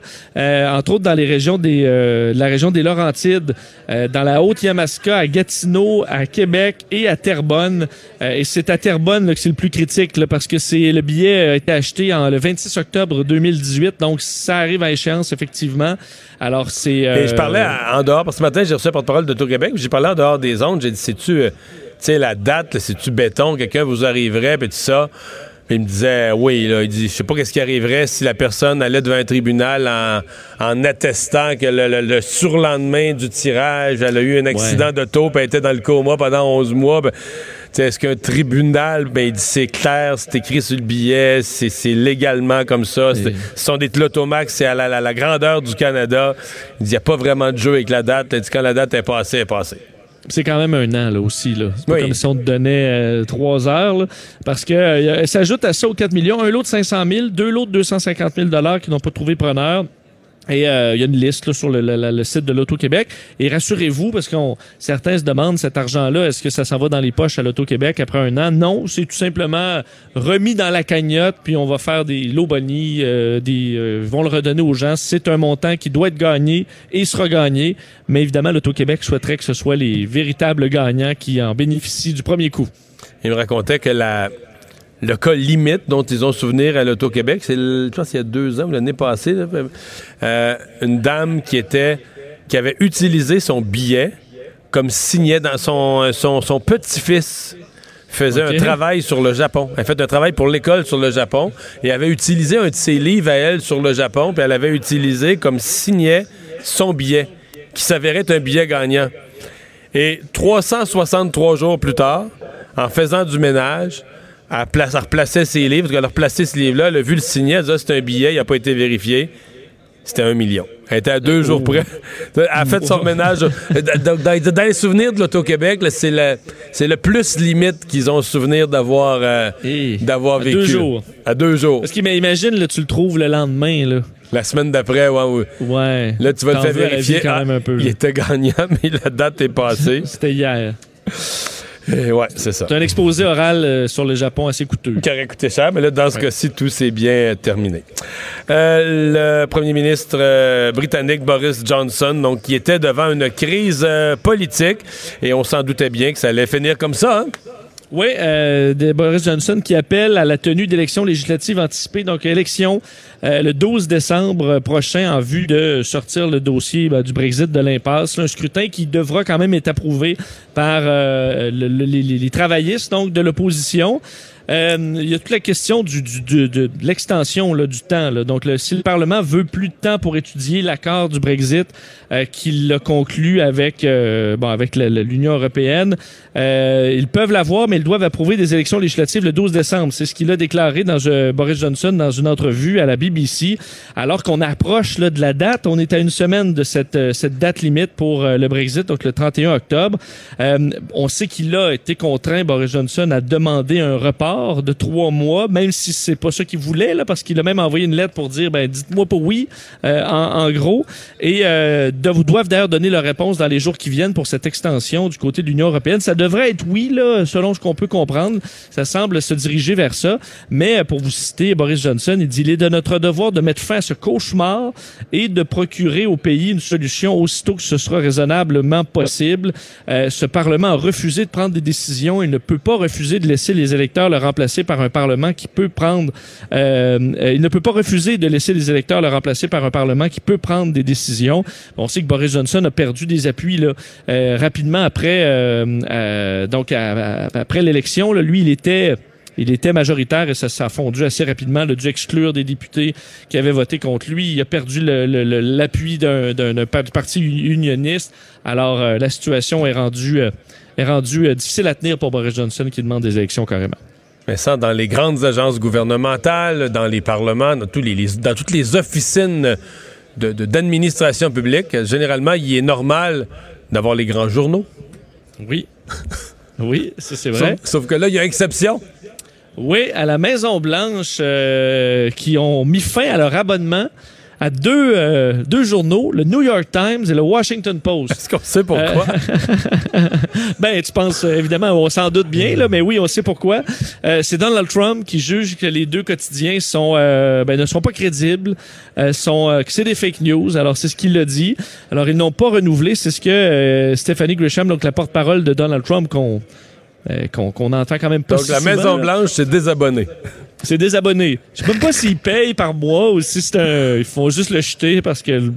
Je sais pas comment ça fonctionne, Mais les là, je voyais, pour la Maison Blanche. mais je voyais dans le Wall Street Journal que euh, il demande aussi à- aux autres grandes sociétés d'État, aux agences gouvernementales de faire la même chose là, de se dire. ben- Par- ben là, écoute, je j'ose pas imaginer dans l'administration publique fédérale la quantité de d'abonnements parce que tu sais ça prend comme on dit ça prend un journaux là, quand tu travailles dans plein de domaines euh, au Pentagone ça prend un journaux est-ce qu'ils vont vraiment toutes ces organisations là à la demande de Maison Blanche se désabonner Oui, mais- de grands journaux? Ben, les deux principaux journaux là. Oui, mais tu sais, c'est, entre autres un des bons, un des arguments là, de la, de la porte-parole. Elle dit bon, nous n'avons pas renouvelé nos abonnements. Cela représente des économies substantielles pour les contribuables. Donc, euh, je suis pas abonné. J'ai déjà été abonné au New York Times version en ligne, là, puis je me souviens pas que ça m'avait ruiné. Là, je gagnais même vraiment pas cher à cette Ouais, époque-là. t'es plus riche que la Maison Blanche là Ben, je pense pas, là. J'étais capable de me le payer, mais j'ai arrêté de l'abonnement, donc faut croire que j'étais pas satisfait. Mais euh, dis donc, euh, ce que Donald Trump a dit, nous ne voulons plus à la Maison-Blanche, nous ne le voulons plus à la Maison-Blanche. Nous allons probablement mettre fin à l'abonnement ainsi qu'à celui du Washington Post. C'est ce qu'il avait dit euh, lundi sur Fox News. Et ben, faut croire que il passait de la parole aux actes. Alors, plus de ces deux journaux, je pense qu'il y a d'autres trucs, peut-être remplacés par des... euh, le magazine Crow. oui, c'est vrai. Excellent magazine. qui, qui résume euh, bien la qui résume bien la situation du président. C'est pas parce qu'on rit que c'est drôle. C'était ça le slogan de, de Crow de mémoire. C'est vrai. Oh non, c'était pas. C'est parce qu'on rit que c'est drôle. Ouais, je pense qu'il avait inversé. Euh, on va s'arrêter. On va faire une pause. euh, dans un instant, le buzz de Vincent. Le buzz de Vincent Dessureau. Et Vincent, dans ton buzz d'aujourd'hui, tu, hey, là, tu soulèves une question qui qui m'intéressait pas moi il y a quelques années, mais qui commence à m'intéresser. Est-ce que l'humidité fait vraiment mal à nos vieilles fractures, à nos vieilles blessures? Parce que moi, j'ai j'ai une épaule maganée, puis j'ai déjà une réponse en tête, là. Ouais, parce que je me demandais si t'allais euh, savoir de quoi je parle quand t'as des gens qui t'en Oui, ça oui, me fait oui. mal à mon, à mon arthrite parce que Ben c'est oui. dehors et tout ça. Et euh, j'avais un ancien collègue qui me disait ça souvent, puis je disais, Yvon, il est complètement sauté. euh, c'est Mais non, c'est mais des les- affaires, les- euh, les- nos grands-pères, pis ça, bon, pa- ah, euh, il, va, il va pleuvoir demain, là. J'ai mal à la hanche. Non? Ben oui, c'est ça. Mais moi, je- moi, j'y croyais pas un, du tout. Là, Mais moi, je sais toujours pas la réponse, là, si c'est vrai ou pas, là. Bon, c'est ça. Ben moi, je l'ai. Toi, tu l'as, euh, mais donne-nous-la. Ben euh, oui, oui, c'est vrai. C'est vrai? C'est ben, c'est vrai euh, un peu là. Euh, une étude, quand il faut voir qu'il y a quand même des nuances. L'université de Manchester, euh, donc en, euh, au Royaume-Uni, qui euh, dit que les personnes avec des conditions là, euh, l'arthrite, euh, des, de la fibromyalgie, euh, donc euh, ce genre de, de problèmes là ont 20% plus de chances de souffrir de différentes douleurs lorsque c'est humide, euh, venteux ou que la météo il y a une basse pression là. Euh, donc ce que ça veut dire le 20% c'est pas énorme, mais c'est quand même là, là. Donc, on dit que si vous avez 5% des chances d'avoir mal quelque part, ben là, vous allez passer à 6 euh, sur les journées humides. Tu comprends? Ouais. c'est pas, ça fait pas de ton, ta vieille hanche un baromètre euh, à toute épreuve. C'est fiable, là. Tu comprends? Mais, euh, et, et surtout, on voulait évaluer, d'un, ce qui est le plus, le, plus d'influence, c'est l'humidité. On dit ça pour les niveaux de douleur, c'est ce qui est le plus, euh, qui ressortait le plus de ce, cette étude auprès de 13 000 personnes quand même qui documentaient selon la météo leur niveau de douleur. Euh, et euh, donc, contre la, basse pression, il y a un petit effet. Le vent, il y a un petit effet, mais l'humidité, c'est ce qui ressort le plus. D'ailleurs, l'étude s'appelle nuageux avec quelques chances de douleur. Alors, c'est comme une fait référence à la, à la, façon de, dire la météo. Et on a voulu éliminer un facteur important qui est l'humeur. Parce qu'on dit quand il fait pas beau, on est de mauvaise humeur. Est-ce que ça- on a tout simplement plus mal parce qu'on pense à, on pense à ça, on focus sur le négatif? Et semble que non. On dit qu'on a été capable avec l'étude d'éliminer ce facteur-là, le facteur de l'humeur. Mais on ne s'explique pas encore exactement qu'est-ce qui cause ça. Mais on dit qu'en étant capable de repérer vraiment des euh, facteurs très précis, on pourrait développer un genre de euh, prévision douleur. là. Hmm. où tu es capable Mais- de savoir y a des journées où tu auras plus mal et adapter peut-être la médication euh, à ça. Mais c'est. euh, on, on se comprend que peux plus te décrire comme jeune. là. Quand, ton corps, quand ton corps annonce le. quand ton corps annonce la pluie du lendemain, euh, tu peux plus te faire croire que tu es jeune. Bon. c'est vrai, c'est vrai. Les fourmis officiellement immunisées contre les embouteillages. Mais il Oui, me semble que c'est toujours embouteillé, des fourmis, c'est toujours en tas, là, tout coincé, non? Ben, c'est ce que tu crois, mais euh, au contraire, jamais. Les fourmis n'ont jamais de, euh, de, de, de vrais bouchons de circulation. Il y a déjà des études. À la queue sont leu mais ça avance. Exact. Ça arrête pas. Parce qu'ils ont une façon de faire très étonnante qui a été publiée euh, dans un, dossier du journal eLife euh, dans les dernières heures sur euh, une étude sur les fourmis et aussi euh, une analyse de précédentes études sur le, le- le comportement des fourmis qui fascine les chercheurs depuis très longtemps parce que euh, euh, peu importe la quantité de fourmis, du moins il y a une, il y a une limite, là, mais que tu mets euh, dans un corridor, vont toujours s'adapter au flot pour qu'il n'y ait jamais d'arrêt comme nous les humains on fait à tout bout de champ. là. Donc tout est jamais tout le temps sur, sur les routes. On essaie de comprendre pourquoi. Euh, donc, on dit que les, euh, lorsque les fourmis ont de la place, les fourmis se comportent de façon individuelle. Donc, ils ont une personnalité individuelle. Mais lorsqu'on les rapproche et qu'on les concentre, ils, de plus en plus, ils commencent à devenir un- une seule unité qui ont des caractéristiques carrément du liquide à un moment donné. Euh, donc, en ayant un but commun qui est pas de se rendre à job, donc un but qui est de nourrir le nid, par exemple, vu que les fourmis travaillent dans un objectif global, euh, ils vont automatiquement adapter leur flot de circulation. Et par exemple, si un pont est jamais, ben, ils vont juste pas embarquer sur le pont, tu comprends? Ils vont respecter la limite de ce pont-là, vont s'en aller ailleurs, vont attendre sans essayer un autre endroit jusqu'à ce qu'ils puissent passer, mais sans jamais bloquer le trafic. Euh, donc, ce qui est une, euh, quand même une caractéristique assez, euh, assez intéressante. Ils ont, par exemple, euh, utilisé à l'Université de l'Arizona des colonies de fourmis avec de la bouffe un peu partout et des chemins, là, vraiment des corridors de certaines pour voir euh, comment ça se, ça se promenait. Et d'un, ils trouvent automatiquement le chemin le plus court. Donc, très rapidement, ils trouvent le chemin le plus court. Mais lorsque le chemin le plus court devient un peu ralenti, tout de suite, on, on utilise les autres chemins. Et euh, on dit qu'on est capable d'atteindre un niveau de 80% de capacité avant que ça commence à ralentir, tandis que l'humain, c'est 40% À 40% nous, c'est le bordel. Parce que les règles, entre autres chez les fourmis, s'adaptent selon le rythme. Alors, euh, tout le, comme si notre, notre code de la sécurité routière s'adaptait euh, à tout bout de champ selon plus ou moins de trafic. Euh, tu peux plus passer là, tu passes à droite, tu passes à gauche. Ce que les fourmis font, euh, font naturellement. Et ce qu'on pourrait faire là au niveau pratique avec ces études-là, on dit l'humain là va rester l'humain, on pourra pas le transformer en fourmi. Mais ce qu'on pourrait transformer en fourmi, c'est les véhicules autonomes. Donc ça, si, on a des- si tout le monde a des véhicules autonomes, ben là, la technologie fourmi, c'est-à-dire de respecter le flot de tout le monde, euh, à- arrêter partout, trouver de- des, des alternatives Pas, sans pas jamais aller, venir- pas aller se foutre dans quelque chose qui est déjà euh, congestionné. Exact, c'est que ce soit toujours l'efficacité du du bien commun qui soit euh, qui passe avant notre bien à nous là. Alors, euh, t'attendras plus longtemps parce que tu t'en fais passer trois chars plutôt que de toi aller te glisser là-dedans. Ben, c'est un peu ce qu'on essaie d'étudier. Si jamais on se ramasse avec toutes des voitures autonomes, ben, du trafic, il n'y en aura plus. On pourrait s'attendre à atteindre 80% de congestion avant que ça jamme plutôt que 40% comme ça l'est actuellement. La nouvelle liste d'épicerie des scientifiques euh, en ce qui concerne l'espace. Oui, tu sais que je suis quand même la conquête spatiale Oui. euh, de près et euh, à chaque 10 ans, euh, les euh, des scientifiques américains, donc de la US National Research Council, font une liste euh, d'épiceries, une liste de, des- de là où on devrait envoyer des sondes spatiales, des robots dans l'espace. Euh, Donc, lorsqu'on envoie des, des sondes, par exemple, sur Mars, ça a été décidé dans une de ces publications-là qu'on fait aux 10 ans. là. Donc, dans celle-là de 2013, qui était la dernière, euh, on en a qui sont encore en cours, qui vont être lancés dans les prochaines années. Et là, on commence à savoir ce qui sera dans la liste 2023 euh, aujourd'hui. Donc, qu'est-ce qu'on vers quoi la NASA va se diriger pour envoyer des sondes. Et euh, ben, c'est intéressant, évidemment, si vous vous intéressez un peu au, monde spatial, à l'astronomie.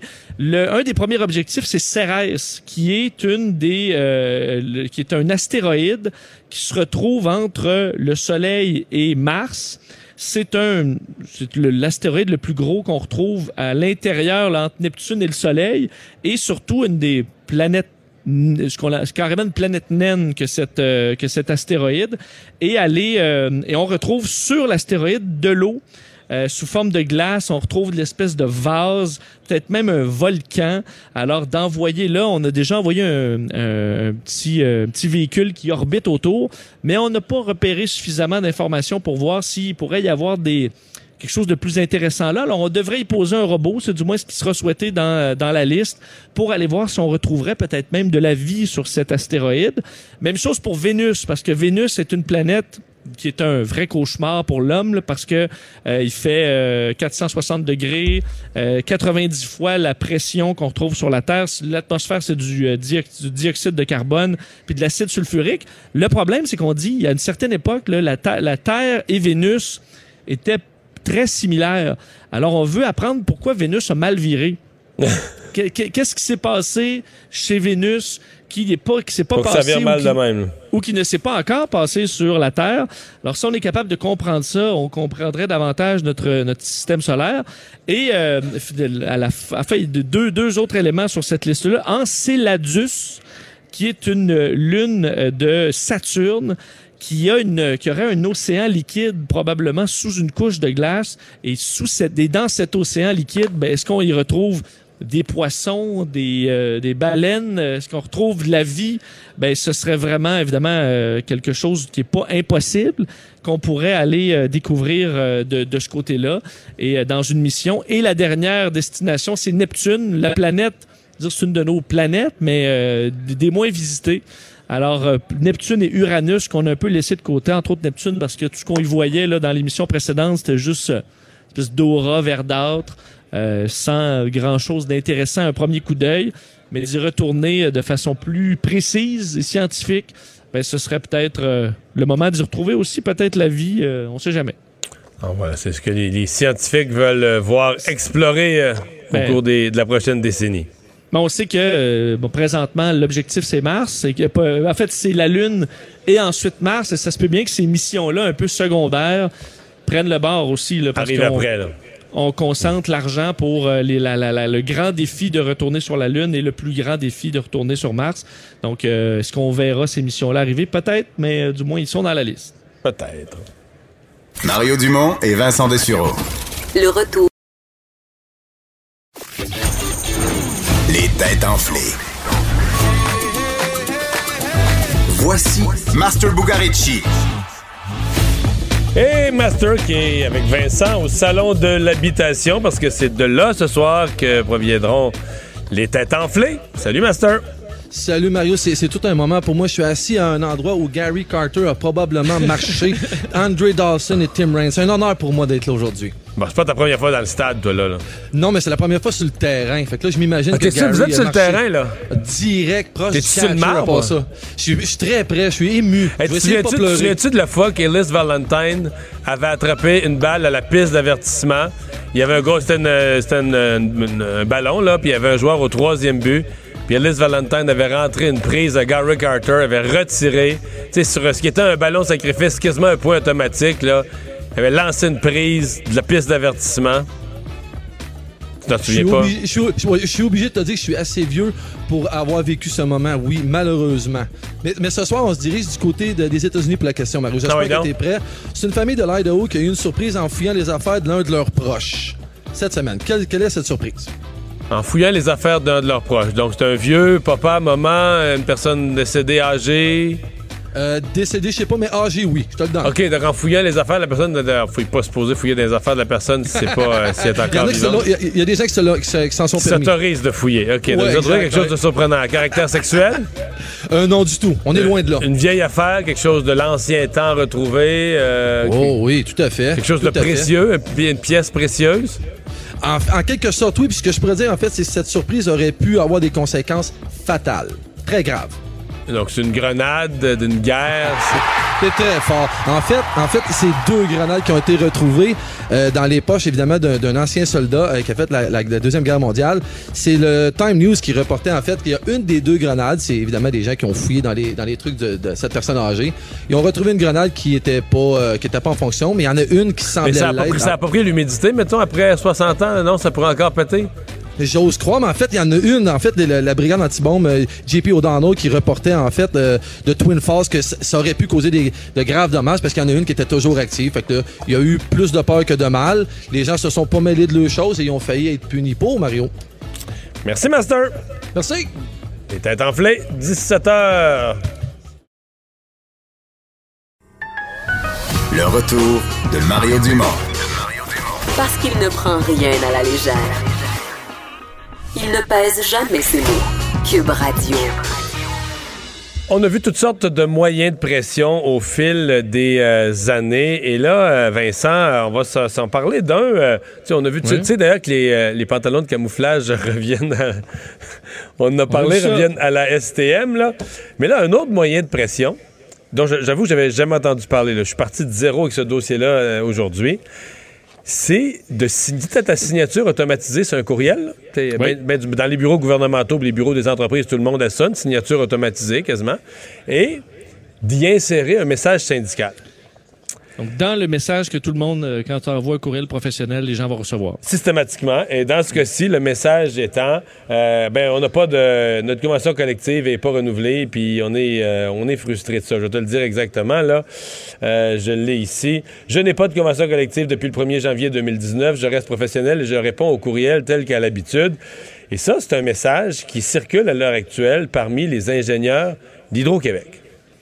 Alors, si ce message est possible, parce que là, on, c'est quelqu'un qui nous a sensibilisés à les ingénieurs d'Hydro-Québec signent comme ça, on s'est posé la question, ben, est-ce légal? Est-ce que tu as le droit sur les.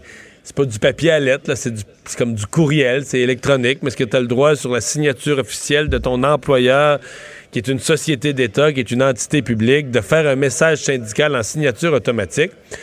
Bien, la réponse est oui. Et elle est oui à la suite d'un jugement. Euh, Vincent, on va en parler avec Marc-André Martin, président de l'Association professionnelle des ingénieurs du gouvernement du Québec. Bonjour, M. Martin. Bonjour, M. Dumont. Parce que si les gens d'Hydro-Québec le font aujourd'hui, en 2019, c'est qu'il y a eu une cause euh, que, avec votre syndicat des ingénieurs du gouvernement du Québec qui date d'une couple d'années. Hein? Oui, on a un peu les précurseurs de ce moyen de pression-là. là. On, on est, on a gagné une cause qui s'est rendue jusqu'en appel, dont le jugement est sorti en juillet cette année. Jugement en juillet, mais la cause remontait à l'année 2016. Euh, Racontez-nous ce que vous aviez fait à l'époque, ce que vous, ce qui était votre signature, ce que ça avait amené comme réaction de l'employeur? Bon, bon, ben, on, ça fait bien de bien cadrer, euh, je vous dirais, ce moyen de pression-là, parce que les auditeurs devront savoir que c'est uniquement dans le cadre de négociation. On peut pas mettre une signature avec un message syndical si on n'est pas dans la période de négociation, période qui est balisée par le Code du travail. Très, très important, c'est dans un contexte de négociation. Donc, dans le contexte de négociation, vous avez euh, inscrit un message. Est-ce que c'était un message semblable? Je suis sans convention, quelque chose de semblable? Non, non, nous, on a respecté, ben, je ne veux pas me prononcer sur leur message, mais nous, on a fait faire un avis juridique parce que pour être en mesure de mettre un message semblable dans notre signature, il doit respecter des principes de jurisprudence en vigueur. Et les principes, il y en a à peu près trois. Je peux vous les dire si vous voulez. Oui, Le- allez-y. le- les, les principes, grosso modo, c'est que le message doit être neutre. Il doit être euh, non diffamatoire. euh, il doit être rigoureusement exact. Et de plus, il ne, doit, il ne doit pas porter préjudice aux opérations de l'employeur. Donc, si votre message respecte ces critères-là, vous ne devrez pas avoir de problème. OK. Mais c'est néanmoins un message qui est syndical, là, qui, qui, qui dit euh, en signature, en fin de courriel, qui dit que vous êtes sans convention, en tout cas qui, met en relief votre cause syndicale? Euh, je dirais qu'il y avait deux courants qui s'affrontaient euh, dans notre cause à nous, particulièrement dans notre jugement. C'est l'exercice de la liberté d'expression et la liberté d'association versus euh, le droit de propriété de l'employeur.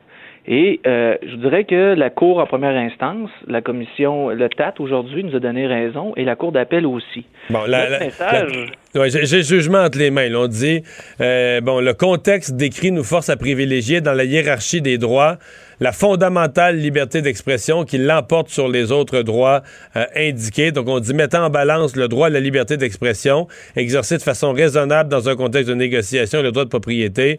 Euh, donc, on considère qu'il n'y avait pas de préjudice et donc c'était qu'on voulait vous imposer une restriction trop grande. Donc, c'est comme ça que vous avez gagné le droit de laisser ce message. Exactement. Puis les gens, faut qu'ils comprennent, c'est pas un all pass pour faire de la propagande syndicale. C'est vraiment dans le contexte de négociation et votre message doit respecter plusieurs critères pour s'assurer qu'il soit legit puis que l'employeur ne nous poursuive pas. Et dans notre cas précisément, nous, on faisait référence à un rapport de l'UPAC, une citation de la commissaire Charbonneau de la commission Charbonneau et le rapport de l'Institut de la statistique du Québec. On a mis ça en relation, les trois ensemble. Donc, on n'est pas, on n'a pas fait de propagande, aucun message diffamatoire, c'est vraiment que factuel. OK.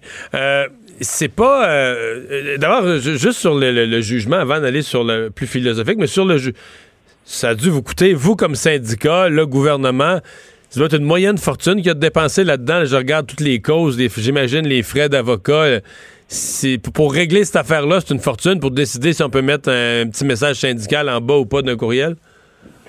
C'est beaucoup d'argent, mais avec des moyens de pression novateurs et l'évolution du droit, ben oublie. Je vous dirais, on est un syndicat, donc c'est notre mission de faire évoluer les moyens de pression et le droit euh, dans, dans les relations de travail. Puis pour vous, ça, c'est un bon moyen de pression? Ben, c'est à la hauteur des ingénieurs. Regardez, là, on n'est plus au macaron puis au sticker cogné d'un fenêtre. Puis certainement que nous, on n'ira pas abattre une vache au milieu de la place publique. Nous, les ingénieurs, on a pensé à un, mo- un moyen qui est environnemental, entre guillemets. C'est une signature dans le bas d'un courriel. Je dis, euh, faut toujours, les moyens de pression, c'est toujours une chronologie puis une gradation, puis il faut débuter à quelque part. Et à notre sens, nous, euh, un message, euh, je voudrais un message qui est rigoureusement exact dans la signature, dans le bas de notre courriel, qui se dissocie grosso modo de, je vous dirais, Mais- du message de l'employeur, c'est tout à fait juste pour nous. Mais on peut dire que dans ce jugement, qui est ça, c'est drôle, ça n'a pas. euh, on dirait que euh, c'était pendant plein des vacances d'été au mois de juillet que c'est sorti. Aucun média. Moi, j'ai découvert ça aujourd'hui, là. Mais euh, j'ai fait de la recherche. Il n'y a aucun média qui l'a couvert. Ça n'a pas sorti à nulle part. Mais c'est carrément un nouveau moyen de pression disponible qui, vient d'apparaître. La signature électronique sur un courriel avec un message, euh, appelez-le comme vous voulez, le syndical, sociopolitique à propos de la convention collective. Exactement, c'est un nouveau moyen de pression, on en est fiers, mais il est quand même très bien balisé dans les divers jugements tout au long de la cause. Et je vous dirais que la Cour d'appel est quand même venue renforcer, parce que la Cour d'appel, vous allez dire, c'est un président de syndicat, il est teinté, mais la Cour d'appel, c'est trois juges qui ont une neutralité ultime au Québec, qui sont venus trancher, et ont- sont même venus renforcer le jugement de première instance. Et- en disant que le message pouvait être que nous, notre message était distinct et pouvait être dissocié euh, des opérations de l'employeur. C'est important. Oui, je l'ai dans les mains le jugement de la Cour d'appel. La seule question qui reste après le jugement de la Cour d'appel, est-ce que les délais sont passés? Est-ce que ça pourrait encore remonter jusqu'à la Cour suprême? Oui, exactement. Le- L'employeur euh, a fait une demande pour aller à OK. une demande d'appel en Cour suprême. On est en train de monter notre mémoire pour s'y opposer et ça va suivre son cours. Ça devrait se faire dans les prochaines semaines. Donc, la question des, des, des mémos euh, des mémos à caractère syndical ou des, des mentions à la fin d'un courriel pourrait se ramasser euh, jusqu'à la Cour suprême du Canada d'ici euh, d'ici quelques mois, d'ici un an. Exactement. Le, le gouvernement a décidé de mettre de l'argent là-dedans. Ben, on retient ça. Marc-André Martin, merci de nous avoir parlé. Ça fait Au revoir, plaisir. le président de l'Association professionnelle des ingénieurs du gouvernement du Québec. Mais je vous le rappelle, présent, eux, ils ont, ils l'ont fait en 2016.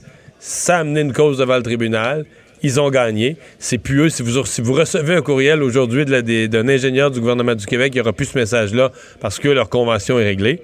Ceux qui sont sans convention et qui utilisent ce jugement-là maintenant pour passer leur message, ce sont les ingénieurs d'Hydro-Québec. Donc, si vous êtes une entreprise, une organisation, un citoyen qui fait affaire avec les ingénieurs d'Hydro-Québec, mais étonnez-vous pas euh, de voir cette mention, là, je vous l'ai lu tantôt, euh, étonnez-vous pas de voir cette mention en bas de leur, de leur courriel, de leur courriel. Je n'ai pas de convention collective depuis le 1er janvier 2019. Je reste professionnel et je réponds au courriel tel qu'à l'habitude. Le retour de Mario Dumont. Joignez-vous à la discussion. Appelez ou textez 187 Cube Radio. 1877 827 2346. On va parler politique avec Emmanuel Latraverse. Bonjour Emmanuel. Bonjour. Alors, caucus du Bloc à Québec, c'est assez exceptionnel parce que généralement, euh, un parti fédéral, même le Bloc, fait son caucus euh, à Ottawa. Mais là, euh, on avait décidé symboliquement qu'on allait être dans la capitale nationale du Québec, à Québec. La seule capitale nationale pour les bloquistes. Et là, c'est une citation de Yves-François Blanchet euh, qui, avait, qui, a- qui a livré un message euh, à ses, à ses ouailles. Oui, Monsieur Blanchette, il y avait deux choses, moi, que j'ai retenues principalement. C'est euh, discipline, humilité, changer la façon de faire la politique et être un, être responsable. Euh, Monsieur euh, Blanchette a totalement évité là, de bomber le torse, montrer que, tu nous, le bloc, euh, on va faire la différence à Ottawa, etc. On sent là, que le, bloc québécois prend la mesure de la nouvelle donne politique à Ottawa que sa balance du pouvoir va être bien relative face à un gouvernement libéral et euh, que finalement être la voix du Québec le Québec c'est nous, c'est pas si simple que ça à gérer non plus, hein, pour M. Legault, parce qu'objectivement c'est un parti souverainiste, mais il va porter les consensus du Québec et je pense que hum, M. Legault lui a donné une leçon d'humilité là, cette semaine en disant nous euh, notre interlocuteur, ça va être le premier ministre. Et Mme Lebel en a remis aujourd'hui, la ministre des Affaires intergouvernementales, en disant que non, le Bloc québécois ne serait pas le pont entre Québec et Ottawa, que le Mais- gouvernement du Québec allait négocier gouvernement à gouvernement avec euh, Ottawa. Là. J'ai plusieurs choses à, à- à soulever, mais ma première, ça va être est-ce qu'en disant ça, François Legault essaye pas de régler deux de ses problèmes? Problème de relation avec Justin Trudeau, parce qu'on s'entend que c'était rendu tendu à la fin du mandat et dans la campagne électorale. M. Trudeau, il aimait plus beaucoup ce qu'il voyait de François Legault. Alors que c'est une façon de dire à Justin Trudeau, écoute, tu passes premier, euh, je rencontre même pas euh, Blanchette, je vais rencontrer avant. Et en même temps, François Legault, du même coup, euh, calme certains de ses militants, certains de ses députés, organisateurs et autres qui étaient plus proches des conservateurs et qui sont vraiment furieux, là, qui sont vraiment furieux, qui ont l'impression que euh, la CAQ a aidé le bloc d'une façon ridicule, puis que ça va juste aider le PQ à la fin, puis qu'ils comprennent pas cette affaire-là. Ben, M. Legault, je veux dire, dans ses sorties, on en a parlé pendant la campagne électorale, a réussi, dans le temps d'une campagne fédérale dont il n'allait pas se mêler, à se mettre à dos les deux partis fédéralistes à Ottawa susceptibles de gouverner. Faut quand même le faire, là. Alors oui, un peu de pâte à dents à remettre dans le tube, là, je pense. Je pense que, et ça se défend même au-delà du niveau stratégique, là, un premier ministre du Québec ne va pas rencontrer un chef d'opposition avant de rencontrer son homologue, euh, Euh, fédéral. mais- euh, pas Emmanuel- dans le contexte Ouais. actuel.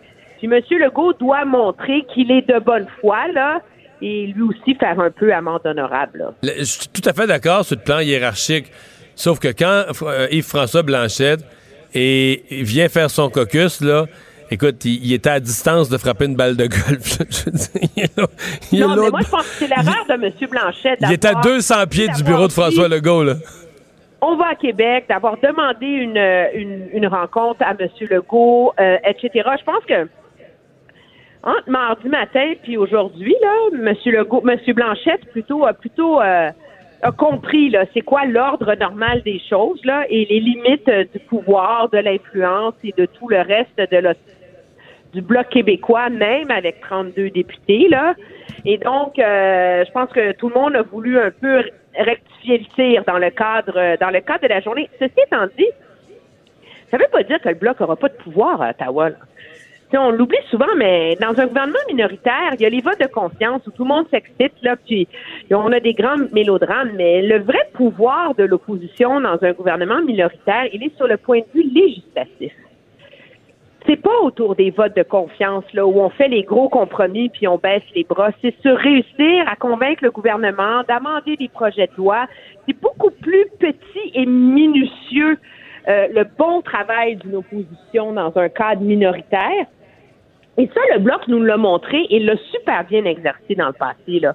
Donc, il y a plein de façons, je pense, dont le Bloc peut tirer son épingle du jeu euh, à, à, à Ottawa, là, dans le contexte minoritaire, mais il peut pas s'imaginer qu'il va faire penser, pencher la balance. On a entendu M. Trudeau hier qui disait sur les changements climatiques, je serais content de travailler avec le Bloc. Sais? Quand le bloc est d'accord avec lui, pas de problème. Ça va oui. bien. Mais non, mais c'est ça, c'est pas trop difficile. Mais le premier test pour le bloc, il va venir vite. J'ai été surpris que M. euh, Blanchette aille aussi vite que ça aujourd'hui. Il a dit que lui, il voulait que le Parlement soit rappelé avant Noël parce qu'il fallait que l'argent soit donné, voté pour les producteurs agricoles avant Noël. Euh, il Ouais. va faire quoi, M. Legault, euh, M. Blanchette, plutôt, si on a un discours du trône, bon, blabla. Puis après ça, le seul vote sur des enjeux budgétaires, c'est les baisses d'impôts de Justin Trudeau pour la classe moyenne. Il va voter contre. Les baisses d'impôts pour toutes les familles québécoises, là, qui touchent particulièrement les moins nantis.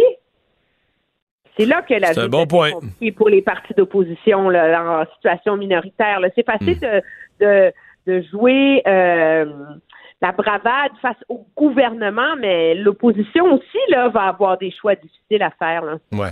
Euh, mais Ce que Sonia Lebel a dit, là, en, soi, là, le- puis M. Legault avait laissé entendre la même chose, que la fois que le bloc là, ne servira pas d'intermédiaire entre le gouvernement et euh, la et, et entre le gouvernement du Québec, je veux dire, et tout ce qui est fédéral, c'est un peu euh, c'est un peu un automatisme, c'est-à-dire que est-ce que est-ce que Oui. le bloc est-ce que le bloc s'était imaginé ça? Que, On fonctionne de gouvernement à gouvernement, les, les chefs de cabinet des premiers ministres s'appellent au besoin. Je veux dire, c'est le- bloc, là, quand, ils, quand ils disent le bloc faire le, se faire le, le porte-parole des consensus, ok, quand il y a un vote unanime à l'Assemblée nationale sur un grand principe, le bloc se fait l'écho de ça. Mais exemple, s'il faut négocier de l'argent pour le tramway à Québec ou des gros non, dossiers, Bon, il n'y aura aucun rôle à jouer. Puis, mais je pense qu'on a collectivement oublié le rôle que jouait le Bloc québécois. Tu sais, ça fait quand même huit ans qu'ils n'ont pas eu une voix forte à Ottawa. Là. Puis, euh, et je pense que M. Blanchette ou la, la, la, la polarisation du débat pendant une campagne électorale euh, font en sorte que si cette idée, nous serons la voix des Québécois, c'est comme si, si M. euh, Blanchette allait se transformer en négociateur en chef là, pour le Québec là, à Ottawa. Là. Je ne sais pas comme ça que ça fonctionne. De toute façon, là, les, les gouvernements, tu le mentionnes bien, travaillent de ministre à ministre, de fonctionnaire à fonctionnaire, de chef de cabinet à chef de cabinet. L'opposition n'a rien à voir là-dedans. Là. Non. Puis encore moins, euh, encore moins une opposition euh, souverainiste. euh, de- de- face à un premier ministre libéral qui s'appelle Justin Trudeau. Mais je veux pas, je veux pas avoir l'air méprisante face au bloc parce que moi je me rappelle que tu sais dans les qu'on appelle les grandes années du bloc là. Tu sais, pendant, je me rappelle, pendant un an, un an et demi, ils ont porté là, le dossier des formulaires du supplément de revenu garanti. Tout le monde riait d'eux. Là. Tu sais, j'en s'en fout des formulaires de supplément de revenu garanti. Là. Puis ils revenaient à la charge avec ça à tous les jours, à tous les jours, à tous les jours. Puis finalement, là, ils ont gagné cette bataille-là. Là. Puis ils avaient raison, Le sur, ils avaient raison sur le fond. Là. Je me ils souviens. avaient d'un- raison. Ah ouais. Puis de deux, ils l'ont gagné. Puis le gouvernement les a changés. Puis maintenant, euh, une fois que quelqu'un l'obtient, il n'y a plus à réappliquer. En tout cas, toutes les règles ont été simplifiées. Je veux dire, ça, là, c'est pas. euh, ça passera pas dans dans l'histoire. C'est pas c'est pas spectaculaire. C'est pas euh, j'ai fait réécrire le budget. Mais imagine le nombre de vies de gens démunis au Québec que ça a changé, ça. Mais ça, ça prend de la patience, là, tu sais. Ça, ça prend de la recherche, ça prend la discipline d'une opposition bien organisée. Donc, on parle de gains pour le Québec, c'est bien. Moi, je pense que ça va dépendre de comment M. Blanchette organise son bureau, comment est-ce que ses nouveaux députés sont minutieux, se révèlent être forts et savent trouver des enjeux sur lesquels ça vaut la peine de mener la bataille. Parce que tu peux gagner, tu peux convaincre le gouvernement de faire des changements. Alors, c'est pas les batailles idéologiques qui changent la vie des gens, hein. C'est les batailles sur, sur les faits, sur les choses concrètes. Et ça, c'est quelque chose sur lesquels le Bloc, dans le passé, était ultra efficace. Et je pense que si M. Blanchette veut s'inspirer de comment être une bonne opposition, là, les années du CEP, là, moi j'appelle ça maintenant la doctrine du CEP, il y aurait un, un bon manuel euh, d'utilisation à lui offrir. Là. À suivre. Merci beaucoup, Emmanuel. Ça me fait plaisir. Au revoir. Au revoir. Et on va continuer avec euh, Vincent. Vincent, dans les nouvelles, euh, il y a, pendant qu'on était en émission tantôt, une nouvelle qui est sortie du DPCP euh, concernant le procès Zampino. Oui, un dossier dont, évidemment, euh, qui avait eu un développement assez majeur euh, dans, dans les dernières semaines. Euh, voilà que le directeur des poursuites criminelles et pénales porte en appel l'arrêt des procédures contre Frank Zampino, donc l'ex-président du comité exécutif de la ville de Montréal.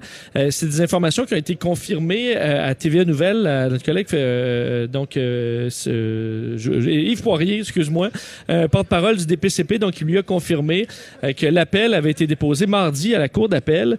Donc, on se souvient, le 30 septembre dernier, euh, juge Joël Roy qui avait ordonné l'arrêt des procédures à cause du dossier de, de, de l'écoute électronique. là. Donc, ils avaient épié illégalement euh, les bon Frank Zampino et les autres co-accusés. C'est ce qu'avait fait l'UPAC. Euh, L'homme de 60 ans lui est accusé comme de co- complot, fraude, abus de confiance euh, dans le cas de de l'enquête fronde. Et euh, les autres co-accusés, eux, avaient fait savoir assez rapidement qu'ils allaient faire la même chose, demander un arrêt des procédures. Alors, euh, ben, ça, ça, ça prouve que ce dossier-là n'est pas terminé. On ira en appel. Est-ce que euh, le DPCP a des bonnes chances? Euh, ça reste à voir. Et finalement, euh, un sondage aux États-Unis qui vient intervenir dans la course démocrate, nous donner un portrait à ce moment-ci. Oui, parce que euh, on surveillait dans les dernières semaines la montée de, euh, de, de Mme Warren, Elizabeth Warren, dans les sondages par rapport à Joe Biden qui avait été longtemps favori. Voilà qu'un autre sondage va dans le même sens. Quoi qu'il y en a d'autres qui vont pas là, là, mais le dernier sondage euh, qui a été publié aujourd'hui montre qu'Elizabeth Warren serait rendue à 28 d'appui versus 21 pour euh, Joe Biden. Euh, tandis qu'un autre sondage Real Clear Politics là, qui compile plusieurs données mais lui quand même encore Joe Biden en tête. Euh, Bernie Sanders, qui avait dû quitter un peu la course, on sait parce qu'il avait été hospitalisé au santé, début ouais, du mois. qui semble vouloir Euh, revenir, là. hein? Ouais, sans vouloir revenir, il va plutôt bien. Il est quand même à 15% selon ce sondage-là, devant Pete Buttigieg à, à 10 Mais est-ce que la montée d'Elizabeth Warren euh, va se poursuivre dans les prochains mois? Ça se peut. On sait que Biden, on en a beaucoup parlé, pas toujours pour les bonnes raisons avec le dossier de Donald Trump. Alors ça donne peut-être une, une opportunité à Elizabeth Warren dans l'autre course qui est loin d'être finie chez les démocrates. Effectivement. En rappelant que Vincent était aujourd'hui au Salon de l'habitation au Stade olympique. Euh, C'est là que euh, je serai avec lui demain. Donc, notre émission de demain, vendredi, euh, vous parviendra du Stade olympique. Merci Vincent. Merci à vous d'avoir été là. Euh, on se retrouve demain, 15h. Cube Radio.